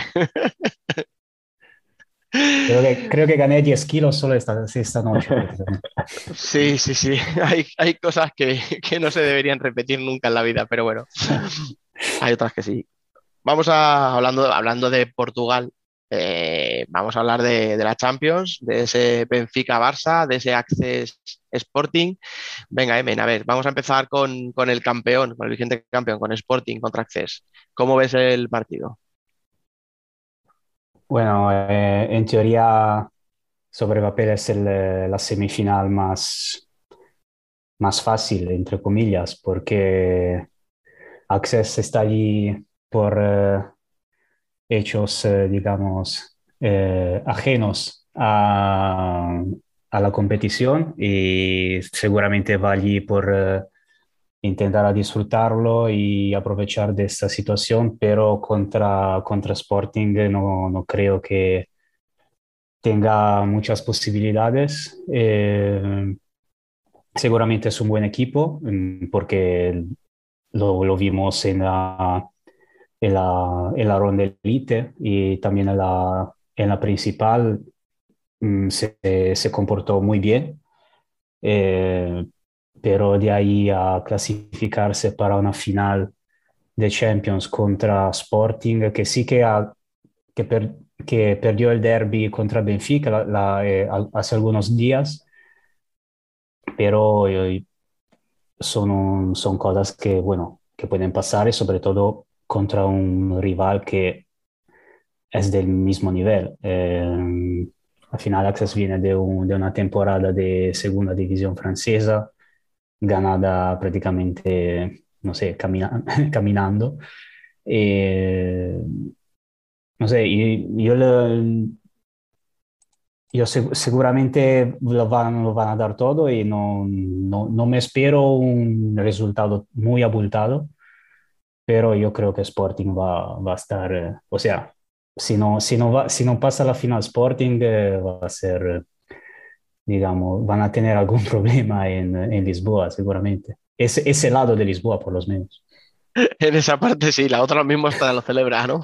Sí. A ver, eh, bueno, venga, primero, Biel, venga, ¿tú cómo lo ves ese partido? Eh, em, es que si no gana Sporting será la mayor sorpresa a nivel mm, internacional, a nivel Copa, Copa de Europa. De, no sé, es que no recuerdo ningún descalabro eh, parecido al que sería si, si se da esta situación. Alberto, ¿tú añades algo más o...? No, simplemente lo que, lo que ha dicho tanto Biel como Evin, que es claro favorito de Sporting y que no tiene que tener ningún tipo de problema en ganar a, a ser. Mm, yo es que, yo lo que iba a decir es que cuando has visto, Emen, por ejemplo, la, eh, pues eso, la derrota con Benfica de hace una semana, sí, en condiciones normales sería llamativo, sobre todo porque últimamente estamos viendo que Sporting está muy por encima de Benfica, pero claro, estamos viendo también en España Barça, que ahora hablaremos de él y hablaremos de la racha que lleva últimamente, y ahí yo tengo las dudas si Benfica no estaba al 100% por la cosa de por fin intentar ganar a Sporting y a qué nivel estaba Sporting, o sea, a qué, a un 60, a un 70, a un 80. Claro, yo además tenía con bajas tal, yo creo que, que para mí esa derrota, bueno, vale, no nos gusta, pero yo creo que tampoco dolió muchísimo en la parte, vamos a decir, verde y blanca, ¿no? De, de Lisboa. Y yo creo que está muy por encima de Access, por mucho que hayan hecho muy buena temporada, pero es que lo que decís, o sea, es que se ha paseado por Francia goleadas de 10, 11, 12 goles.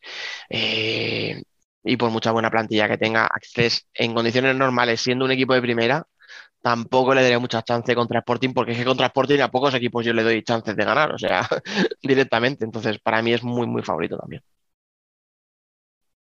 Eh, no, para añadir unas cosas que sí, el derby tuvo muchas bajas de, en Benfica y en Sporting, y de hecho, me llamó mucho la atención la, ausencia de Ziki. Eh, me temía que, que hubo algo grave en tema de, lesión, pero ya, ya jugó, volvió a jugar el partido de liga eh, en este fin de semana, así que eh, jugará en la Champions y, y tampoco en Benfica también estaban varias bajas por el tema del límite de extranjeros. Eh, durante ese partido de liga, pero en, en, la Champions va, si no pasa nada en esta semana deberían estar todos. Así que además de eso va, van a enfrentar un Sporting al, en teoría al 100%. Eh, y luego miraba también, bueno, se, se hablaba hoy que, bueno, hoy domingo, que es, eh, se duda la presencia de, de Ricardinho, que aunque tenga la edad que tiene, sigue siendo Ricardinho, seguramente em, si está en forma podría ser útil para Access. Y si no, si, si he entendido bien las normas, las reglas, eh, Mamadou Touré fue expulsado en el último partido de Elite Round, entonces debería, debería ser de, de, baja ¿no? para la semifinal, que también es un elemento bastante importante. Es un joven francés que, que, que bueno, de, tiene 20 años, pero es uno de los elementos más interesantes en este momento y como fue expulsado en el último partido de la fase pre previa, supongo que va, que va a faltar por, por sanción. Sí, sí, sí. Sí, lo de Ricareño que decías tú, para el quien no lo sepa, eh, pues hizo un directo en Instagram en el que habló de muchas cosas, entre otras que se iba a probar con el equipo durante la semana para ver si, si, si, jugaba la Final Four o no. Entiendo un poco por lo que he leído, ¿no? Que también tenía la duda, ¿no? De que hay muchos, pues eso, lo que sabemos, ¿no? Lo que siempre hemos dicho los equipos franceses, sobre todo, o sea, perdón, portugueses, sobre todo desde el lado español, que ya veréis, por cierto, como en el Benfica Barça, que ahora hablamos de él, volverá a salir el tema de que es que los árbitros permiten mucho, que es que pegan mucho los de Benfica, bueno, ya, ya llegaremos a eso. Entonces, yo entendí un poco también, ¿no? Que había por ahí, que, que el tema del fútbol será tan físico y tal, que llevaba sin jugar desde aquel partido de despedida que hizo con la selección y que tenía la duda de si, si estaban, no sé si al nivel físico o, se refería ¿no? a, eso, a si podía estar ahí. Bueno, pues es la duda, está el jugador que, tú también has dicho, ¿no? que falta. Tenemos allá a Sergio Muyor eh, entrenando a Access. He mirado por curiosidad la clasificación, porque os decía, no, 10, 12 goles. Bueno, pues es que ha acabado la liga en 16 jornadas con 142 goles a favor. Sea, casi 9 por partido de media. ¿Eh? Que algún partido tonto habrán tenido de meter 5 goles nada más o 6. O sea, que imaginaros. Y por curiosidad, va a jugar la semifinal con Sporting de Lisboa, de Lisboa y jugó un amistoso con Sporting de París. Cierto. Para prepararse, bueno, se han preparado también en ese sentido, con, para ver rivales con la misma camiseta. ¿no? Vio camiseta verde y blanca, ¿no? Y le dijeron, venga, ataca, por ellos. bueno, chicos, ¿algo más de este partido o pasamos al que debería, debería ser el plato fuerte de las semis? Sí. Venga. Eh, os apetece hablar más eh, del, del Barça Benfica. Venga, Emen, ¿tú cómo lo ves? Eh, bueno, eh, la verdad es que no sé muy bien cómo está el Barça en este momento en tema de lesiones, porque también contra Zaragoza faltaron muchos, pero no sé si, o sea, seguro, seguramente vosotros lo sabéis mejor que yo, si, cómo van, si van a llegar todos a la Champions, eh, porque con Zaragoza faltaba, bueno, Ferrao, que ya se sabía, Pito, bueno, Esquerdiña, que también últimamente no juega mucho. Pero si, si llegan con tantas bajas, eh, puede, ser, eh, puede ser un problema. Pero eso no, no soy muy, no estoy muy informado sobre esto.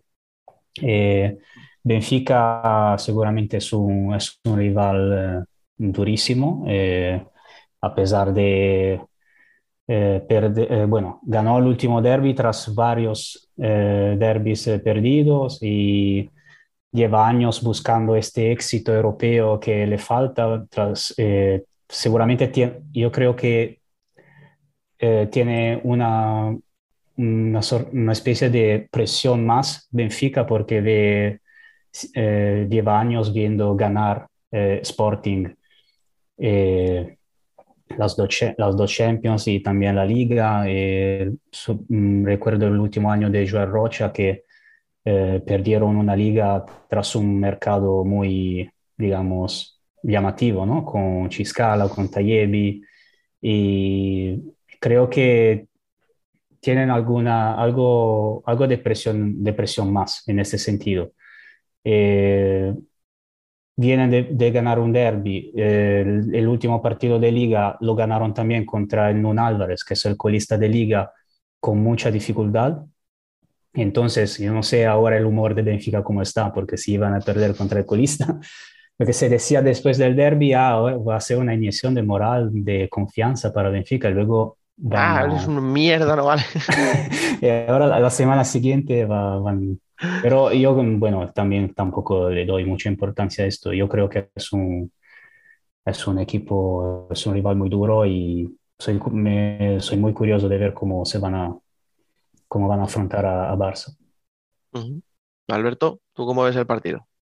Bueno, yo creo que si, si Barça llega con, con, todo su, con todos sus jugadores, yo creo que ahí podemos, vamos, yo por lo menos confío en que, en que Barça llegue a, a la gran final. Si es verdad que Benfica tiene, tiene, mucho, tiene mucho arsenal, eh, pero esperemos, ¿no? Por bien de que solo ha llegado un equipo español, pues por lo menos ver, ver de nuevo a, a Barça y, supuestamente a, a Sporting de Portugal en, en, la final. Yo creo que ahora, la plantilla que tiene el, el, Barcelona, para mí, si no es la mejor, pues será entre las dos, tres mejores del mundo.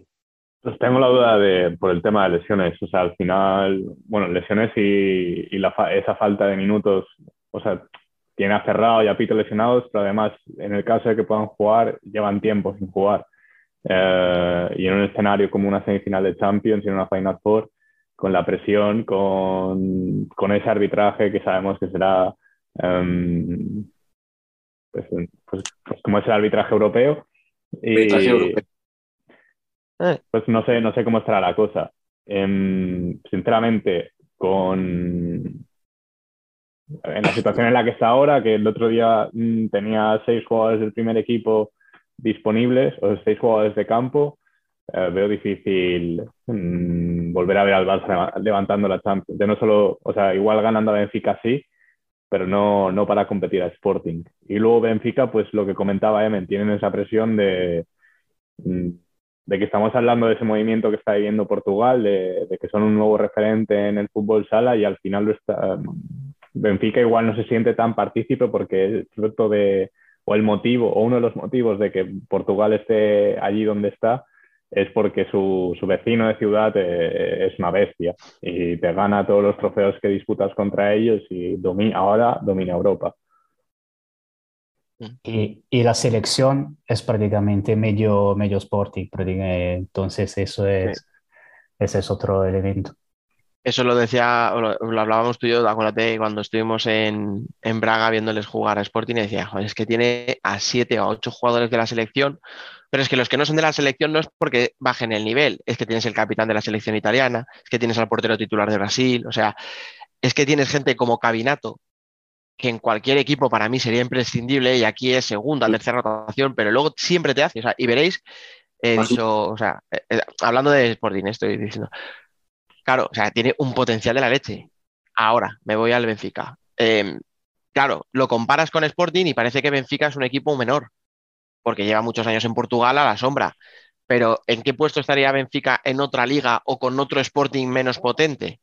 Entonces, claro, o sea, la medida real de Sporting es que está llegando a la Final Four o con cierta solvencia. O sea, es que tiene un plantillón. De hecho, o sea, fijaros que lo que nos estaríamos perdiendo si esto fuera como hace unos años que solo llegaba un equipo por país a la Champions. O sea, nos estaríamos perdiendo ese equipo. Y yo tengo la duda con Benfica. ¿Por qué? Porque, por ejemplo, yo sé que el Barça va a competir. Ahora, ahora hablamos, o sea, ahora hablaré yo de Barça, de cómo le veo. Pero yo sé que Barça va a competir. Sé que Velasco va a hacer que su equipo compita, van a entrar al partido, van a estar ahí, pueden ganar, pueden perder, no lo sé, pero, pero va a competir. Pero es que a Benfica ya le he visto en ciertas ocasiones no competir. O sea, tiene jugadores muy, muy, muy buenos, jugadores muy apetecibles. A mí me apetece muchísimo ver a Chiscala, me apetece muchísimo ver a Tallevi. Artur, creo que no tiene nada que ver con el Artur que salió del Barça, o sea, está a un nivel brutal. Robinho es Robinho, no voy a decir nada que no sepamos. Afonso, eh, le estamos viendo partidos con la selección muy buenos, o sea, me gusta mucho Benfica, pero también es verdad que ya me gustaba mucho hace un año y no hizo nada. Y entonces tengo esa duda de si va a competir realmente o se va a arrugar otra vez en un momento clave. Y esa es la duda que me genera Benfica y es donde creo que Barça tiene que aprovecharse. O sea, creo que si Barça entra muy fuerte al partido, Benfica le va a entrar miedo, le van a entrar dudas y cuando quiera entrar al partido, lo mismo ya lleva dos goles de desventaja y por muchas bajas que tenga el Barça, tú ahí no le metes mano. Y claro, ahí viene la otra parte, lo que estáis diciendo de las, de las lesiones del Barça. Yo pensaba que hace tres semanas, cuando no jugó, vale, Ferrao sí que sabemos que estaba lesionado y, o sea, no, no muy de gravedad, pero sí que tenía una lesión importante. Pero yo pensaba, bueno, Pito lo están conservando, a Mateus le estarán conservando, a Esquerdiña, pues como tiene tendencia a lesionarse, le estarán conservando. Pero claro, es que llevan un mes sin jugar prácticamente. Entonces, ahí creo que ya no es solo precaución, o sea, ahí ya hay jugadores que realmente estaban lesionados, no voy a decir de gravedad, pero que si no están jugando no es por precaución, era porque realmente no pueden jugar. Entonces, les fuerzas, no les fuerzas, les pones a jugar a cuatro tíos que llevan un mes sin competir. Hostia, difícil, ¿eh? Yo ahí, Dani, con, el, con, con los jugadores que son, aunque lleven un, mes sin competir, yo creo que, que forzarán, ¿no? Y, y estarán de, en la Final Four. Vamos, o por lo menos eso quiero creer. Eh, Dida que no jugó con Zaragoza, pero eso fue simplemente... Decisión técnica. Ah, ok, sí, pero, pero va a estar, seguro. Sí, sí. Sí. Yo, yo creo que esa es otra clave de ese partido, las porterías. Eh, porque a Roncaglio le hemos visto también mm, Cometer alguna que... errores garrafales en, en, en, ese escenario, en una final, bueno, el año pasado fue Final 8, pero sí, el año pasado, Sí. De hecho, creo que eran tres errores no forzados eh, suyos. Y. Sí, o sí, peor, uno de manos blandas, otro fue en una pérdida dos suya. salidas. Y, y luego la, el, ese factor diferencial que le aporta el Barça Dida, que, que si tiene esas carencias de jugadores ahora, eh, puede ser una herramienta bastante útil para Velasco. Yo creo que es un partido que va a estar más abierto de lo que mucha gente pueda pensar, ¿eh? Hmm. O sea, la gente a lo mejor que, que siga la Liga Española y haya visto al Barça dominador del primer tramo de temporada y tal, puede pensar, bueno, esto es relativamente fácil para Barça. Creo que se equivocan.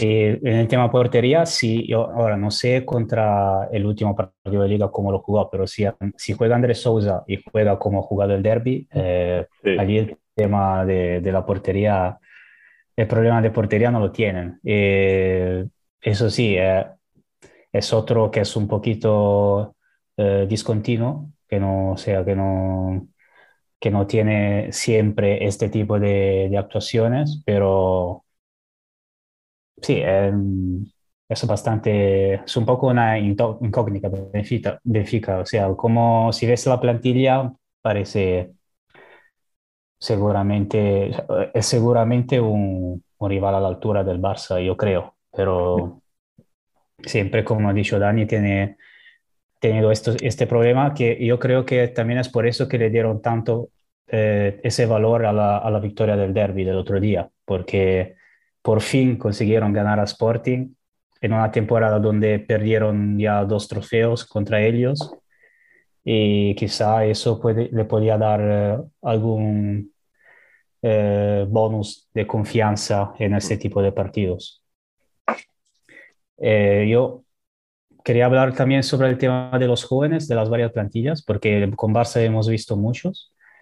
Y, y bueno, volveremos a ver los de, los de Sporting. Y también soy curioso de ver eh, en Benfica, espero que juegue eh, Carliños, Carlos Monteiro, que era uno de los, eh, de los eh, eh, jóvenes eh, de, de mi nuevo equipo favorito, el Cajinas del, del año pasado.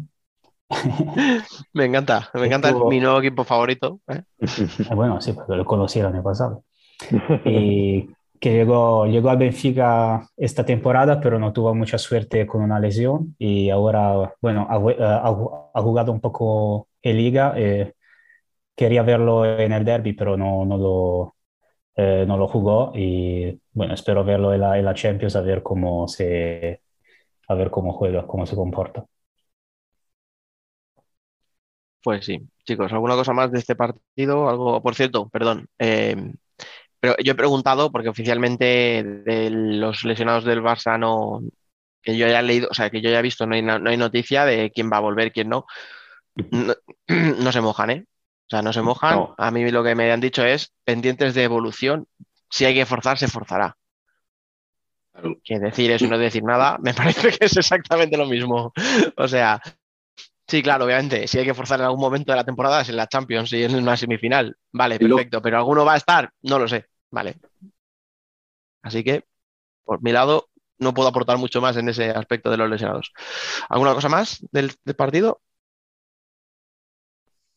Nada, pues venga, va. Supongo. Eh, ah, no, Quería, decir que igual lo hacen también como táctica de, para evitar eh, espionajes, ¿no? De, decir, oh, sí, no, no, no van a jugar, están todos mal, y luego los. Eh, me podían haber engañado y decirme, sí, sí, los cuatro, los cuatro lesionados, nada, no, hay manera. y luego, ¡pam! titulares. Pensaban que eras un espía de Pulpis, eh, dicho. A ver, a ver, porque acabo de hablar con él, ya estamos, joder, pues es que. Qué mal pesada la gente, macho, de verdad. Bueno, venga, vamos a. Venga, dale, dale, Alberto. Y el, y el claro favorito no tiene entrenador español, ¿eh? ¿Sí? Pero es que preguntar por favoritos es que todos se quitan la, se quitan la etiqueta porque ninguno le gusta. Vamos, no sé si en Sporting si les preguntas también van a ser capaces de quitárselo, pero ya te digo yo que ni Barça ni Benfica van a querer ser favoritos, o sea. Bueno, entonces decía, vamos a pasar de la semi, vamos a pensar en la final. Venga, a ver, mojaros un poquito. ¿Qué final esperáis y con qué ganador? Venga, Emen, tú primero. La, razón me dice Barça Sporting, pero yo como, el, como ya pasó hace creo que un par de años o el año pasado, no me acuerdo bien, yo, yo quiero el derby en la final. Porque va a, ser, va a ser un espectáculo si eso pasa. Entonces yo digo Sporting Benfica. Gana Benfica en los penaltis. Hay penaltis. sí. sí. no, claro, sí. que hay penaltis. No, ni no va ni no viene, pues ya está, que se maten los penaltis, joder. A 35 cada uno, venga. que, tire, que, tire, hasta el preparador físico un penalti, joder. Yo me apunto a eso. ¿eh? venga, a ver, Alberto, final y campeón. Pues Sporting Barça. Campeón Barça con gol de Povil. Hostia, eh, este te tira también un órdago, ¿eh? Escucha, Povil es tan bueno jugando, macho, como extraño celebrando los goles si mete el gol de la final, fijaros, hace, unos hace un salto rarísimo con las manos, tío.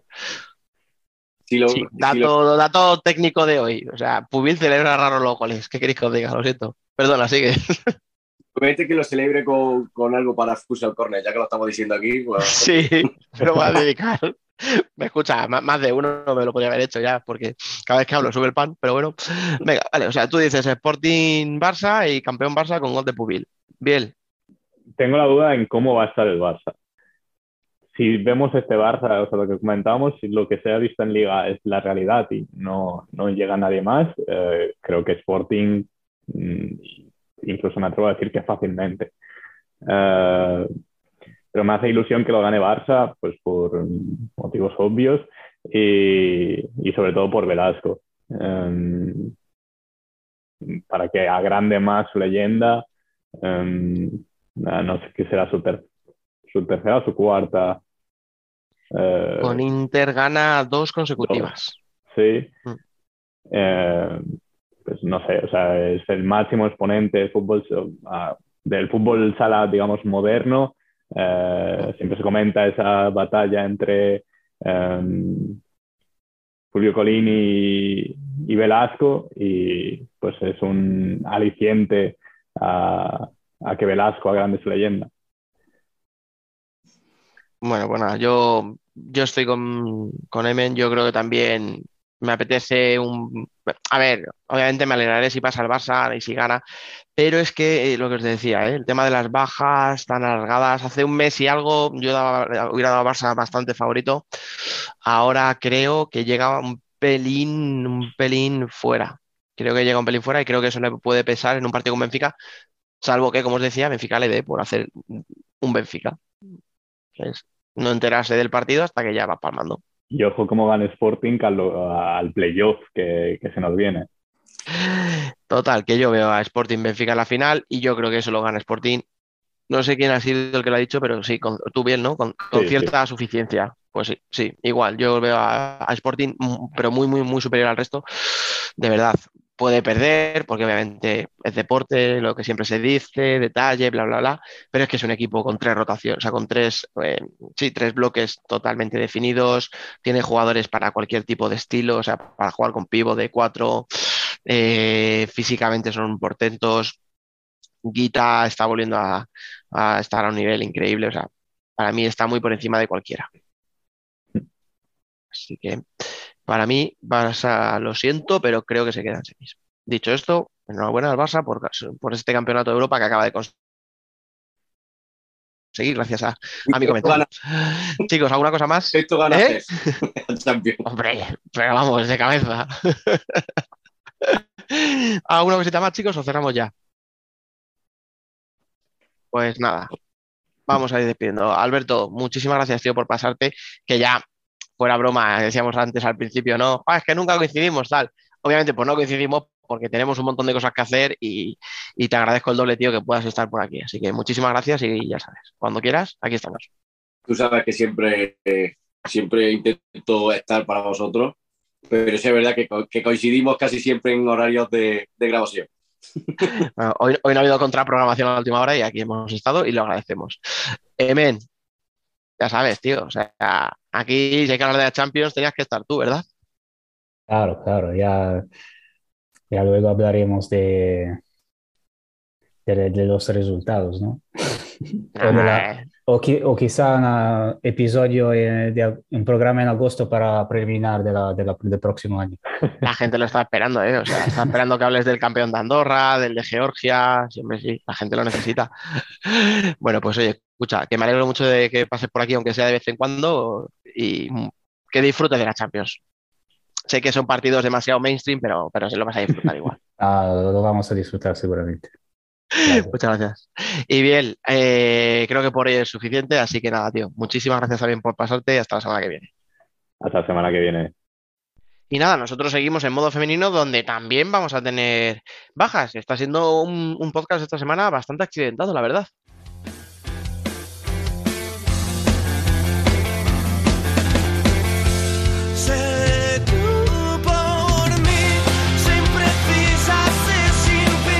Nosotras también somos futsal.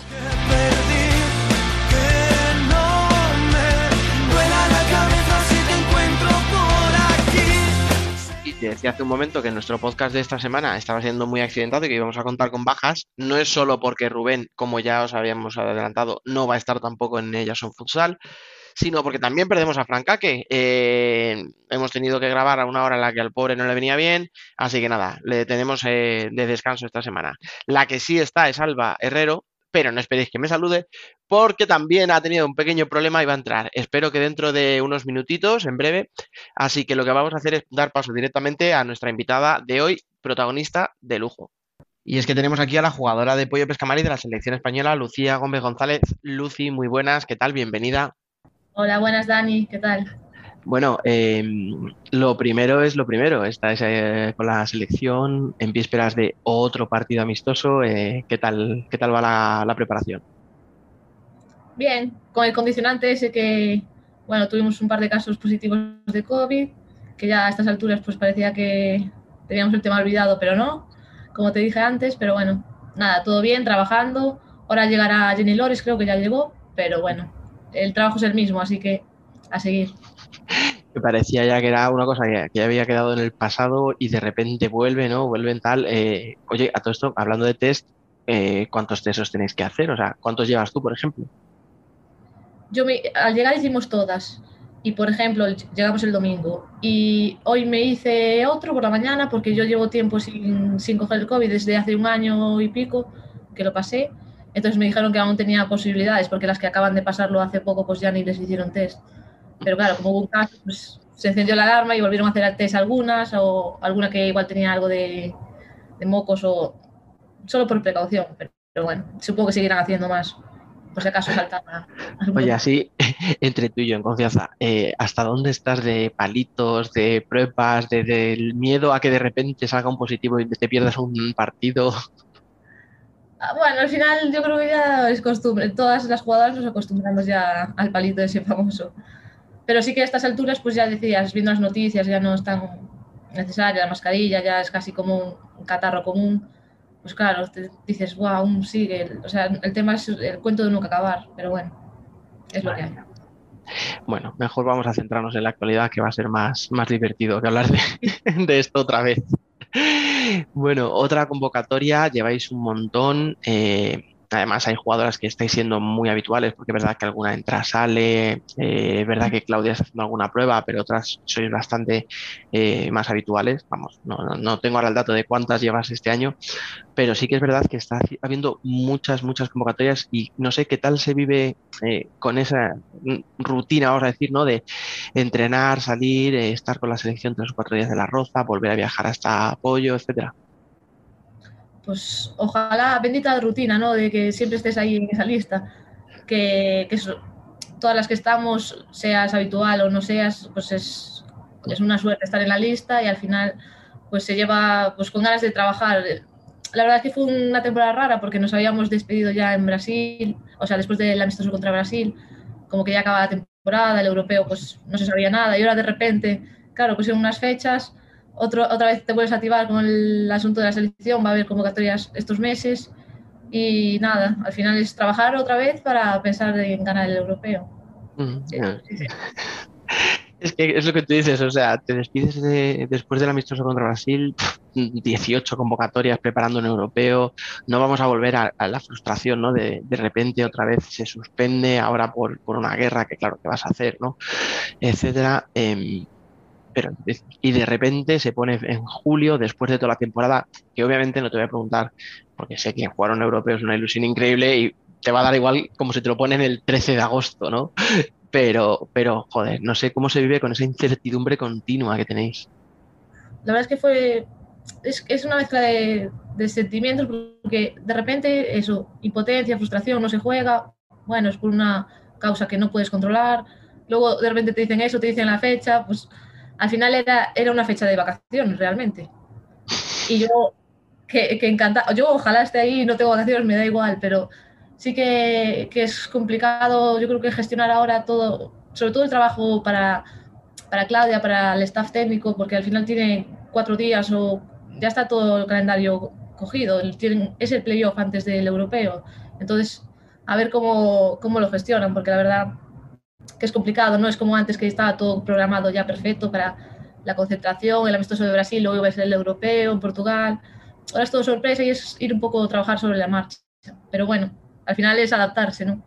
Yo como jugadora encantada de, sea cuando sea, si puedo estar ahí, pues perfecto y ayudar en lo que pueda. Claro, yo te pregunto a ti como jugadora y me te digo, ¿qué tal las convocatorias? Estupendas. ¿Qué tal el tener que volver de repente? Pues estupendo. ¿Y jugar el europeo en julio? Estupendo. Yo creo que si ahora le pregunto al entrenador o, o a alguien en, en pollo me dirán, hombre, pues lo mismo tan estupendo no me viene, ¿no? Es que es eso, al final, desde mi punto de vista, sí, entiendo que, que es complicado todo lo que ha pasado y sobre todo gestionarlo para, para llegar a las mejores condiciones. Pero yo, bueno, mi trabajo va a ser estar lo mejor posible. Si soy capaz de llegar eh, en las mejores condiciones y poder jugarlo, pues ahí voy a estar. No, no, a ver, que conste que obviamente no lo digo por ti, o sea, tú, tú, tú, tú vas a ir encantada y es lo que tienes que hacer. Pero que claro, que esto siempre tiene pues do- como dos puntos de vista, o sea, claro, el punto de vista de la jugadora es, oye, pues joder, que me llame la selección, ¿no? Y jugar en europeo es la leche, pero claro, yo me imagino a Manu Cosido preparándola, pues eso, tercer puesto en liga, ¿no? Ahora que ahora hablaremos un poco de, de club y tal, y preparando, ¿no? Esos posibles playoffs, a ver si nos clasificamos, si no, y dices, joder, y ahora me quitan jugadoras. Y claro, encima, eh, lo de siempre, el buen año que estéis haciendo en el club, pues al final hace que, que contéis más para la selección. Sí. Y imagínate los clubes como Burela o Fusi, que al final suelen ir cuatro o cinco jugadoras a la selección, ahí sí que les condiciona muchísimo. Yo sí, por ejemplo, estas últimas que estoy yendo sola de- del pollo pescamar, pues bueno, pues se adaptan al final, sí, mí, bueno, pero imagino eh, otros clubes que ya les condicionan muchísimo más estas convocatorias. Al final eres tú como la que queda fuera, ¿no? De, de la dinámica de grupo. Sí, me echan de menos y ya está. Vale, vale, vale, vale. Bueno, me permites un segundito que se nos ha incorporado por aquí Alba Herrero, compañera. Muy buenas. Hola, buenas tardes. Siento, siento llegar tarde. Fijo que el palo ya me lo he llevado, ¿eh? Pero No, no, no, no, no, esta vez. Ah, vale.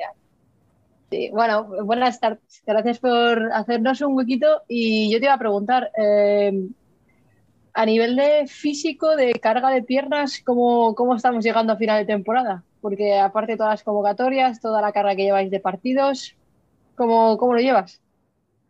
Buenas tardes, Alba. Antes de nada, pues, a ver, se nota, te lo digo, se nota. Ya hay que hacer más preventivos, hay que tratarse más. Bueno, al final muchos partidos, convocatorias también es mucha tensión, ya no solo es lo que juegas, es lo que todo el tiempo que estás aquí y el que dedicas a, a intentar estar lo mejor posible, se nota ya. Pero bueno, que aún queda, aún queda unos meses, o sea que no, no se puede tirar la toalla ya. Nada, después de apenas quedan títulos importantes, ¿eh? Tampoco. Queda lo mejor, digamos, o sea que hay que estar. Ahora, después de cada entrenamiento y partido, os metéis un poco en, en la playa y ya está, enfriáis en un momento. Un pollo que tengo la suerte de vivir al ladito, a 100 metros de la playa, lo hago mucho, ¿eh? además está helada el, el agua por ahí. Sí, Y me no, voy no a- calienta ni en verano. Sí. pues sí. Y la verdad es que viene bien, ¿eh? Porque si no, las piernas no, no funcionan al día siguiente. Oye, con tanta convocatoria, que si la Liga, que si la Copa de la Reina, que si la Copa Asunta, que si la selección española, que si todos los desplazamientos que tenéis que hacer en un partido normal de Liga desde Galicia, que son una pechada de kilómetros terrible. Em, ¿estáis cambiando, habéis cambiado un poco la metodología de entrenamiento desde principio de temporada a ahora mismo? Al final, nosotros hacemos siete sesiones. Eh, hacemos doble sesión martes y miércoles, solo que llevamos ya unas semanas que nos están quitando una el martes, o sea, haríamos como seis en total y unas de gimnasio. Porque ya se nota, pues también al final la carga, hay jugadores tocadas en pollo, en pollo y, y nos están bajando un poco la carga, pero al final es eso. Son muchas sesiones y llevamos un, un tramo que si el preparador físico, bueno, hablando con el entrenador y, y entre ellos gestionándolo, no nos controlan un poco las cargas, pues al final no, no vamos a llegar frescas a, a este tramo final. Entonces, en eso estamos. ¿Ves? Pero ya, ya, ya os han quitado una vez, si es que se nota, lo que te digo que...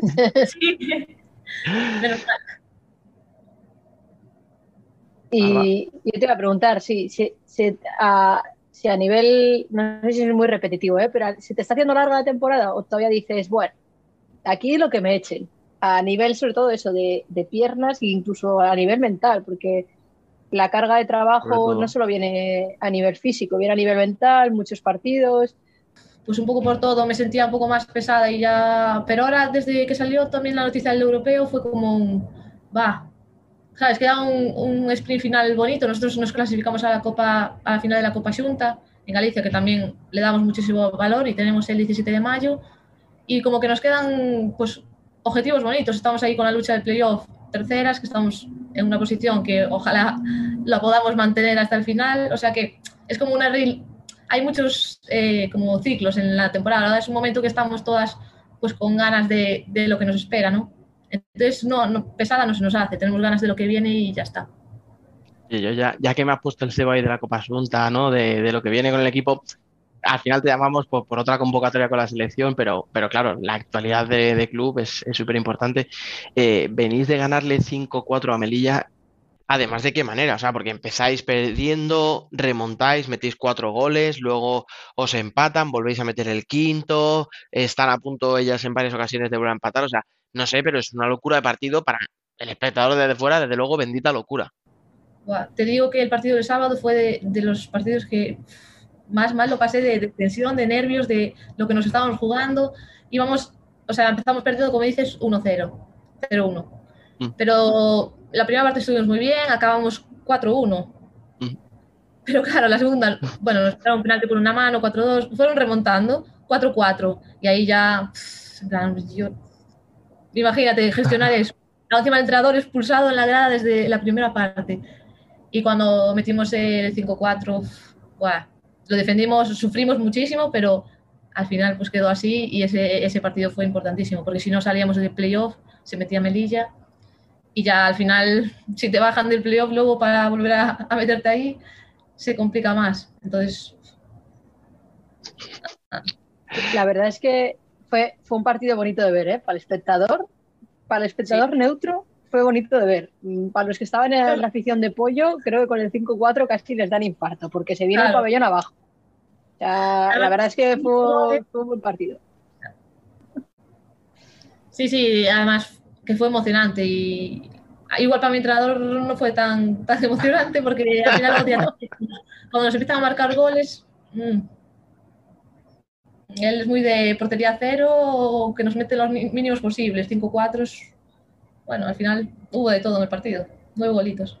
Hombre, a ver, le Sí, gusta no, la portería cero, pero claro, juegas contra Melilla, sí. hay que ser muy, pos- muy optimista ¿eh? para Sí. dejar la portería cero un día así. Ya, es, a ver, al final es marcar uno más que el rival, no se puede quejar. Li- literal.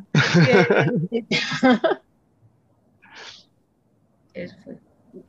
No, pero no sé, yo, no, igual tú ti- tienes otra impresión del partido, pero sí que es cierto que os vengo al descanso 4-1 y parece que Melilla lo tiene, lo tiene ya hecho, pero yo creo que en la segunda parte mm, salieron 10 minutos más tarde al vestu- de- del vestuario, que fue cuando vosotras eh, remontasteis. Y si no, y si no me equivoco, a ver, eso, luego en el, de- en el juego del 5 sí que hicisteis muy buena defensa y ya estuvieron oportunidad y voy a, voy a destacar que aquí Caridad estuvo muy bien. Vale, tengo que descargarlo. También te lo digo yo, que, que sin calidad. Yo te digo que nos salvó, porque tuvieron muchas, y tuvieron de cinco muchas ocasiones también. Pero bueno, es así. La portera juega, ¿no? La portera nos, nos salvó, sí, porque tuvieron, tuvieron, ¿eh? tuvieron ocasiones, sobre todo en el 5, como dices. Sí, mucho, sobre todo tuvieron mucho tiro exterior y, y ahí sí que se hizo grande. Pero bueno, Dani, dile, dile. No, no, no, no, no, sí, sí, sí, perdón. No, Ya está, ya está. Ah, vale. No, que iba a preguntar, eh, que estamos hablando del, del potencial que tiene Melilla. eh, tú ya habías jugado contra ellas, contra Ana Luisa, por ejemplo, contra Mandiña, ¿no? Ah, En el, en el amistoso contra Brasil. Eh, pero ¿cómo es enfrentarte a un equipo donde miras y dices, hostia, es que vienen cinco internacionales con Brasil, es que viene aquí la- una tía que se ha llevado nada, ocho veces el mejor, pues, el, el mejor, joder, perdón, mejor jugadora del mundo, ¿no? Eh, que yo sé que al final, dentro de una pista, pues soy 5 contra 5, ¿no? Pero coño, no sé si tiene que pesar un poquito, ¿no? El, el ver esas caras enfrente y decir, bueno, pues vamos a ver qué pasa. Pues ahí te tengo que decir que la verdad que lo hablamos antes del partido con el entrenador y decían, sí, tienen muy buenas jugadoras, obviamente, pero nosotros no tenemos nada que envidiar. Ahí fue como que dijimos, pues sí, porque nosotros tenemos brasileñas también pues muy buenas, no, no le dieron a ninguna mejor jugadora del mundo, pero bueno, que, tenemos un equipazo también, entonces tenemos que creérnoslo y, y creo que fue un poco clave de, de lo que pasó el sábado, que nos lo creímos, que, que fuimos a por todas, que nos dio igual quién estuviera delante, si fuera Mandiña o Ana Luisa, que sí, que son muy buenas jugadoras, de hecho hicieron un partidazo. Pero fue eso, al final es, es creértelo y no, no respetar tanto a, a las rivales por nombre o por, por quiénes son, ¿sabes? Y Mm, De fue un hecho, poco la clave lo que pasó. de hecho eh, Ana Luisa tiene mucho nombre, a lo mejor tenemos pibos que porque van a la selección con las que juegas tú ahora, por ejemplo, como Dani o como, o como Irene, tienen más como más nombre, pero para mí Dani Sousa me parece que es una de las mejores pibos de la liga. No te voy a decir infravalorada, a lo mejor, pero sí que parece que se habla menos de ella, pero para mí eh, juega muy bien de espaldas y yo creo que es determinante para vosotras. De acuerdo totalmente. Por ejemplo, es eso, Dani, Dani nunca fue a la selección brasileña, nunca fue convocada. Y bueno, por eso, para mí que me ponga siempre en mi equipo, ¿sabes lo que te digo? Al final lo de eso, al- no- que no estoy diciendo que porque Mandiña tenga mucho nombre no sea tan buena, que sí, que es buenísimo. De hecho, jugó, hizo un partidazo. Se quedó mi madre después hablando con ella a la banca y hizo una foto, ¿sabes? Pero eso, nosotros también. Y, y Dani, para mí, eso, hizo un partido también increíble y sin ella, pues, pues no seríamos lo que somos ahora mismo en que es que vosotras este año para mí tenéis una plantilla súper completa, eh, con las dos que llegan desde Burela, con las que os quedáis. Fíjate que podía parecer, ¿no? Como con la salida de Silvia a lo mejor, o con la de Antía, ¿no? Que, que perdíais un poquito de potencial, pero creo que el equipo se reforzó muy bien y, y me parece que tenéis una plantilla muy completa. No sé si es la tercera para estar ahí, o sea, no sé si es para que seáis la primera del resto, ¿no? De las mortales, no sé si es la cuarta, la quinta, porque es muy difícil calibrar ¿no? toda una plantilla así, como si esto fuera una quiniela, pero para mí tenéis una de las plantillas más completas de la liga, seguro. Sí, sí, yo estoy, eh, estoy de acuerdo. Para mí, con los fichajes que, hizo el presidente Juanjo, eh, le dije muy acertados porque, bueno, yo ya conocía a Jan, Luis, Luisa no jugó con ella, pero también la conocía. Luego Martita de Coruña, de cuando yo jugaba en la Amarella era, era así, pero ya apuntaba maneras. Ana Escribano, pues al final que fueron muy buenos refuerzos. Igual con toda la plantilla que teníamos fuimos un poco irregulares durante esta temporada, pero bueno, al final ahora es eso, que queda lo mejor, que queremos mostrar pues que podemos estar ahí entre los mejores. No, porque ha- has dicho que habéis sido un poco irregulares y si ahora me preguntas, o sea, al principio de temporada, como que os costó un poquito arrancar, ¿crees que pudo ser debido, bueno, tuvisteis muchas incorporaciones, tenía que coger ritmo de juego o simplemente fue porque algún partido se escapó había algo que estaba fallando y que ahora al menos en las últimas jornadas, en la segunda vuelta hacia aquí ha ido, ha ido mejorando o cómo lo visteis? Sí, yo creo que puede ser un poco eso, que, que faltaba un poco de adaptación de todas al equipo, porque al final éramos, eran bastantes caras nuevas. Y, mira, por ejemplo, Martita, que vino, estaba lesionada de cruzado y ahora pues se fue recuperando y ahora está a un nivel muy bueno y tiene ya confianza en, en sí misma y, y nosotros confiamos en ella, el equipo. Entonces, yo que sé, creo que faltaba eso, un poco de adaptación y, y de confianza en el grupo. Ahora, es que ahora veo que el equipo está bien, está en muy buen momento y todas, la clave es eso, que todas están aportando mucho. Y antes igual era eso, que aún se estaban adaptando poco a poco, no tenían confianza. Ahora veo que todas somos importantes y, y todas estamos haciendo el, teniendo el rol que, quiere el entrenador. Oye, y tú personalmente, porque al final eh, tú llegas desde Burela, creo que te leí, ¿no? Algo así como mm, cambiabas títulos por minutos, venías a decir, ¿no? O sea, eh, está muy bien ganar títulos, pero si yo no aporto, pues, pues no me sirve de mucho, ¿no? Pero claro, llegas en una temporada que si pandemias, que si COVID, confinamientos, que si aplazados. Entonces, eh, ¿qué balance haces tú personalmente de estos casi dos años que llevas en, Pollo? Pues la, la verdad es que, como lo, lo dices, es, es así. Lo que buscaba era un poco eh, volver a disfrutar. Estaba, la verdad es que en Burela estaba pasándolo mal la última temporada. Bueno, con Julio el entrenador, que lo respeto mucho, pero no, no nos entendíamos realmente. O sea, no, él no sabía sacar lo mejor de mí, yo tampoco entendía lo que quería de mí y pues al final el resultado fue más banquillo que, que, otra cosa. Y, y no sé, necesitaba cambiar, necesitaba sentirme bien y la verdad es que el cambio de pollo fue lo mejor que pude hacer. Porque desde el primer minuto el entrenador confió en mí, las compañeras me, me arroparon muchísimo, no sé, me, me hacen sentir bien, me, me hacen sentir que, que, otra vez soy importante, que, no sé, me hicieron recuperar la confianza también que, que igual había perdido en Burela, ya no, no, sé, no sabía muy bien si es que yo no valía o pues ahora sí, me veo bien, creo que, que aporto, voy a dar todo por mis compañeras y por lo que me manda el entrenador. Entonces fue lo, la mejor decisión haber cambiado.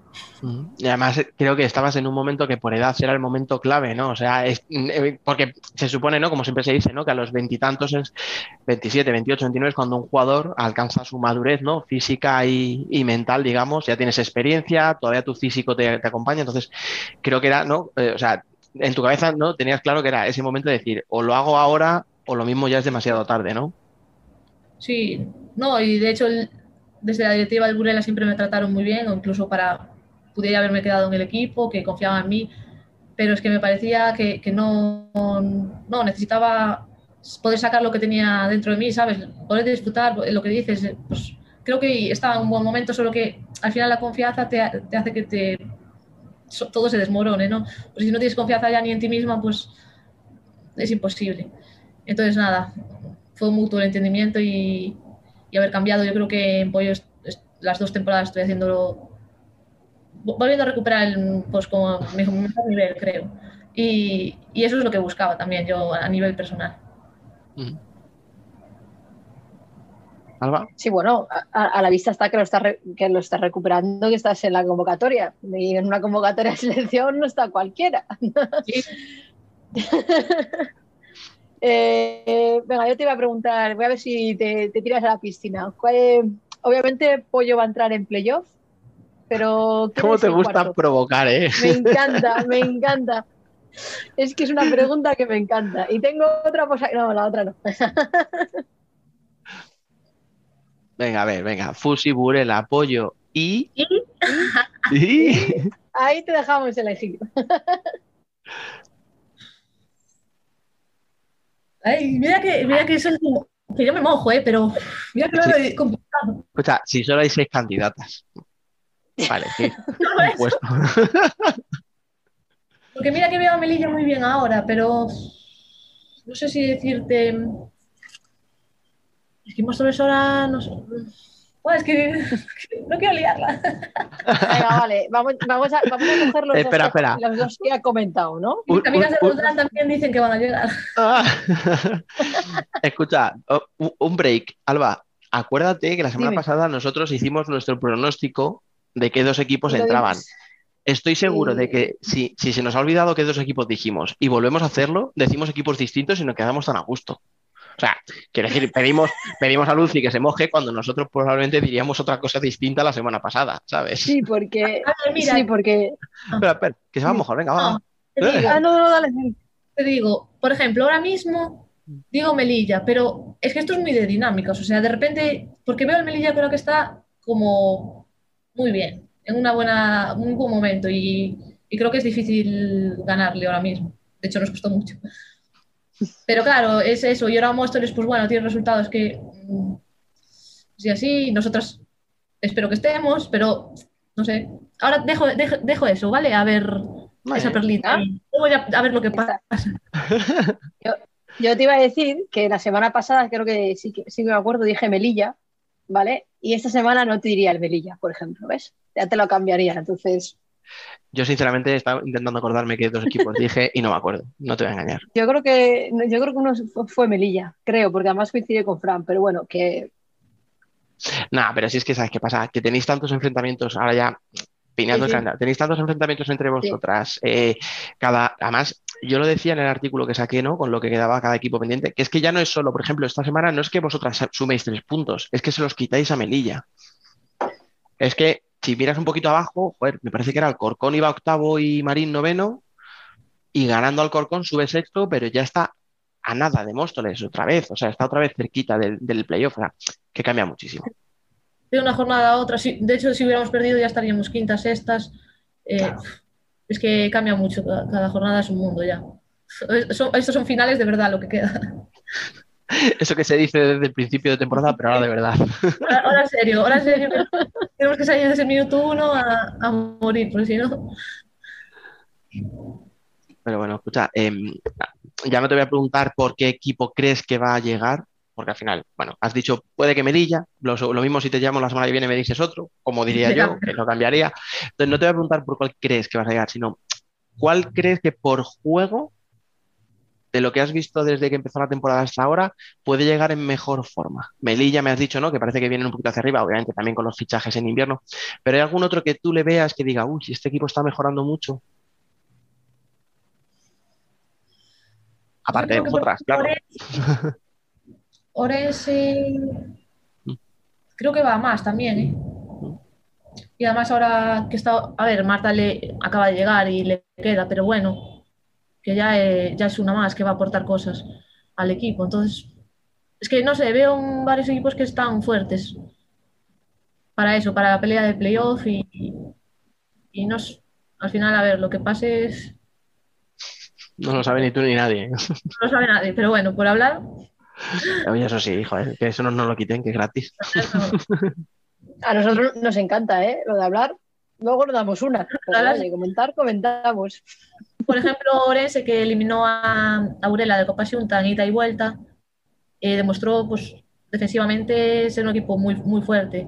Solo que luego, bueno, pasó lo del tropezón contra Leganés, que perdió allí abultadamente y Sí.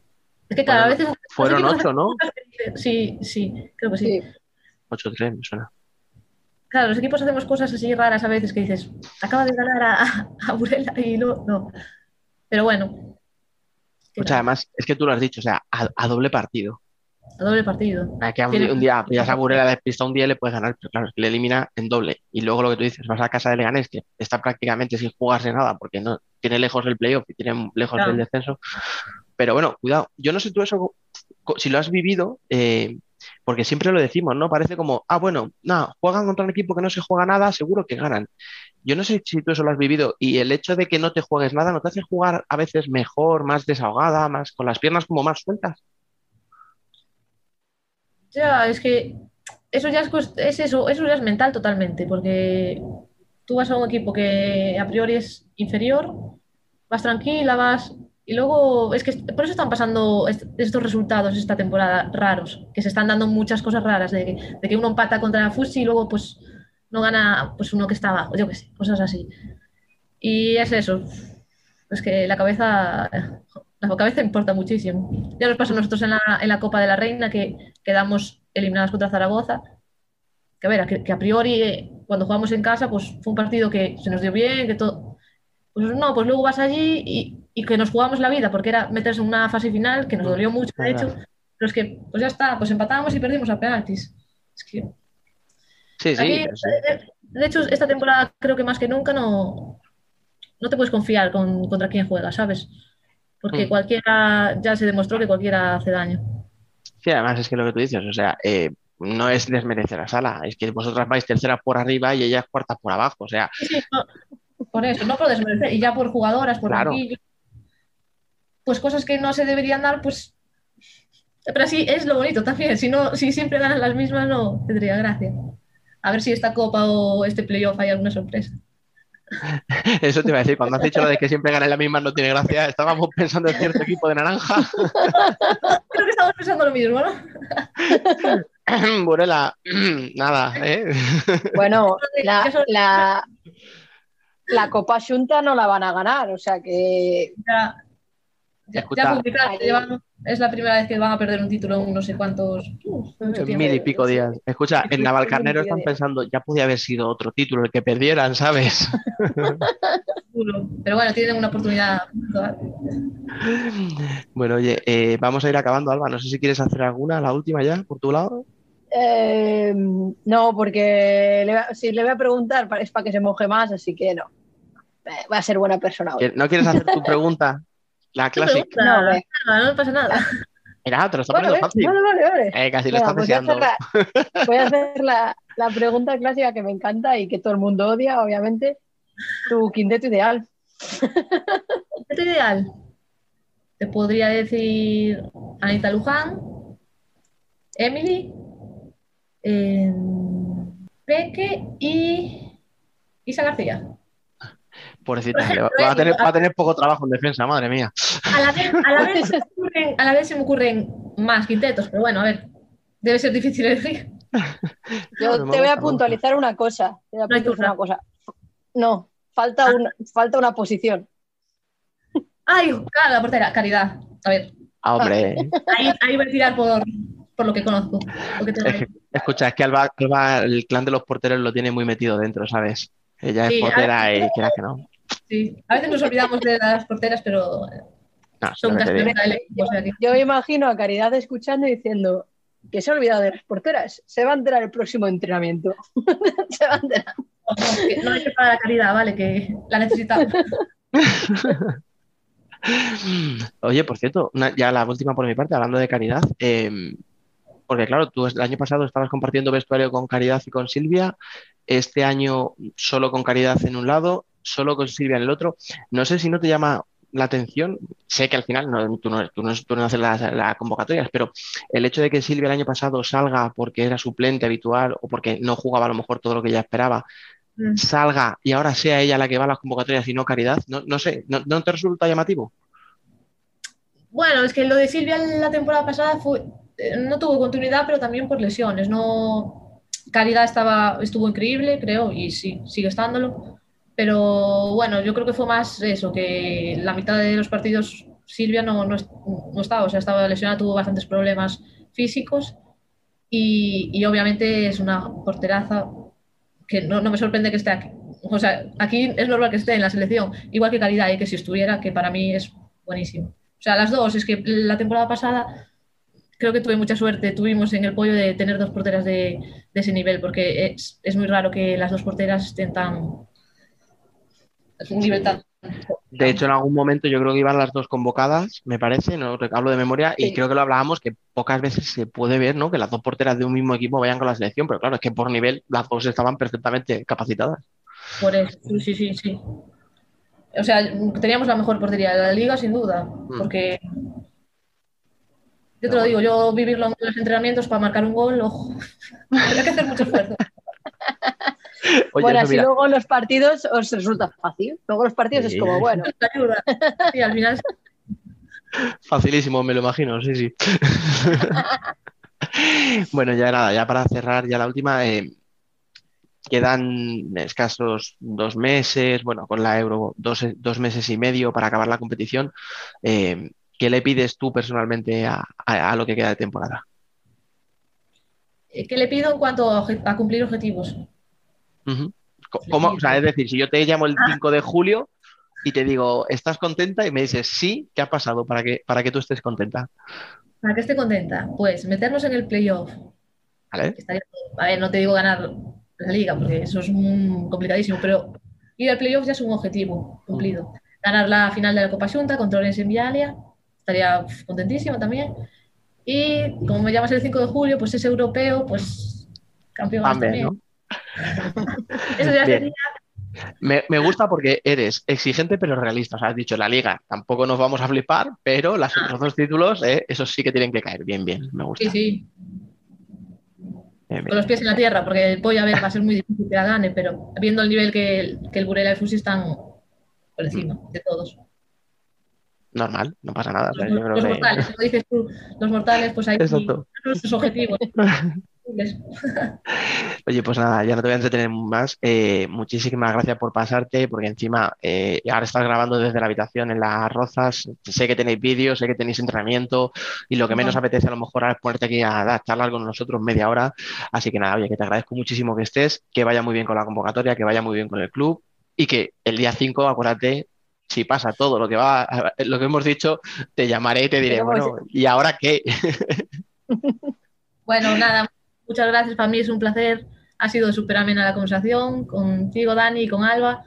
Así que cuando queráis repetimos. Y espero el 5 de julio esa llamadita y, y a ver si de los resultados. Muchas gracias. Vale, gracias. 28 programas en el tercer año y 107 en total. No podemos más que agradeceros, como siempre, que nos sigáis escuchando y acompañando semana tras semana en esta locura llamada Fútbol Sala. Y es que, aunque no entendamos bien lo que sucede y nos empeñemos en querer pronosticar lo impronosticable, seguiremos haciéndolo. Porque somos así, ¿qué le vamos a hacer? Nos vamos, no sin antes recordaros como siempre que podéis seguir la actualidad en nuestras redes sociales. También podéis leernos en nuestra web futsalcorner.es, vernos en nuestro canal de YouTube y charlar en el mejor debate de Telegram.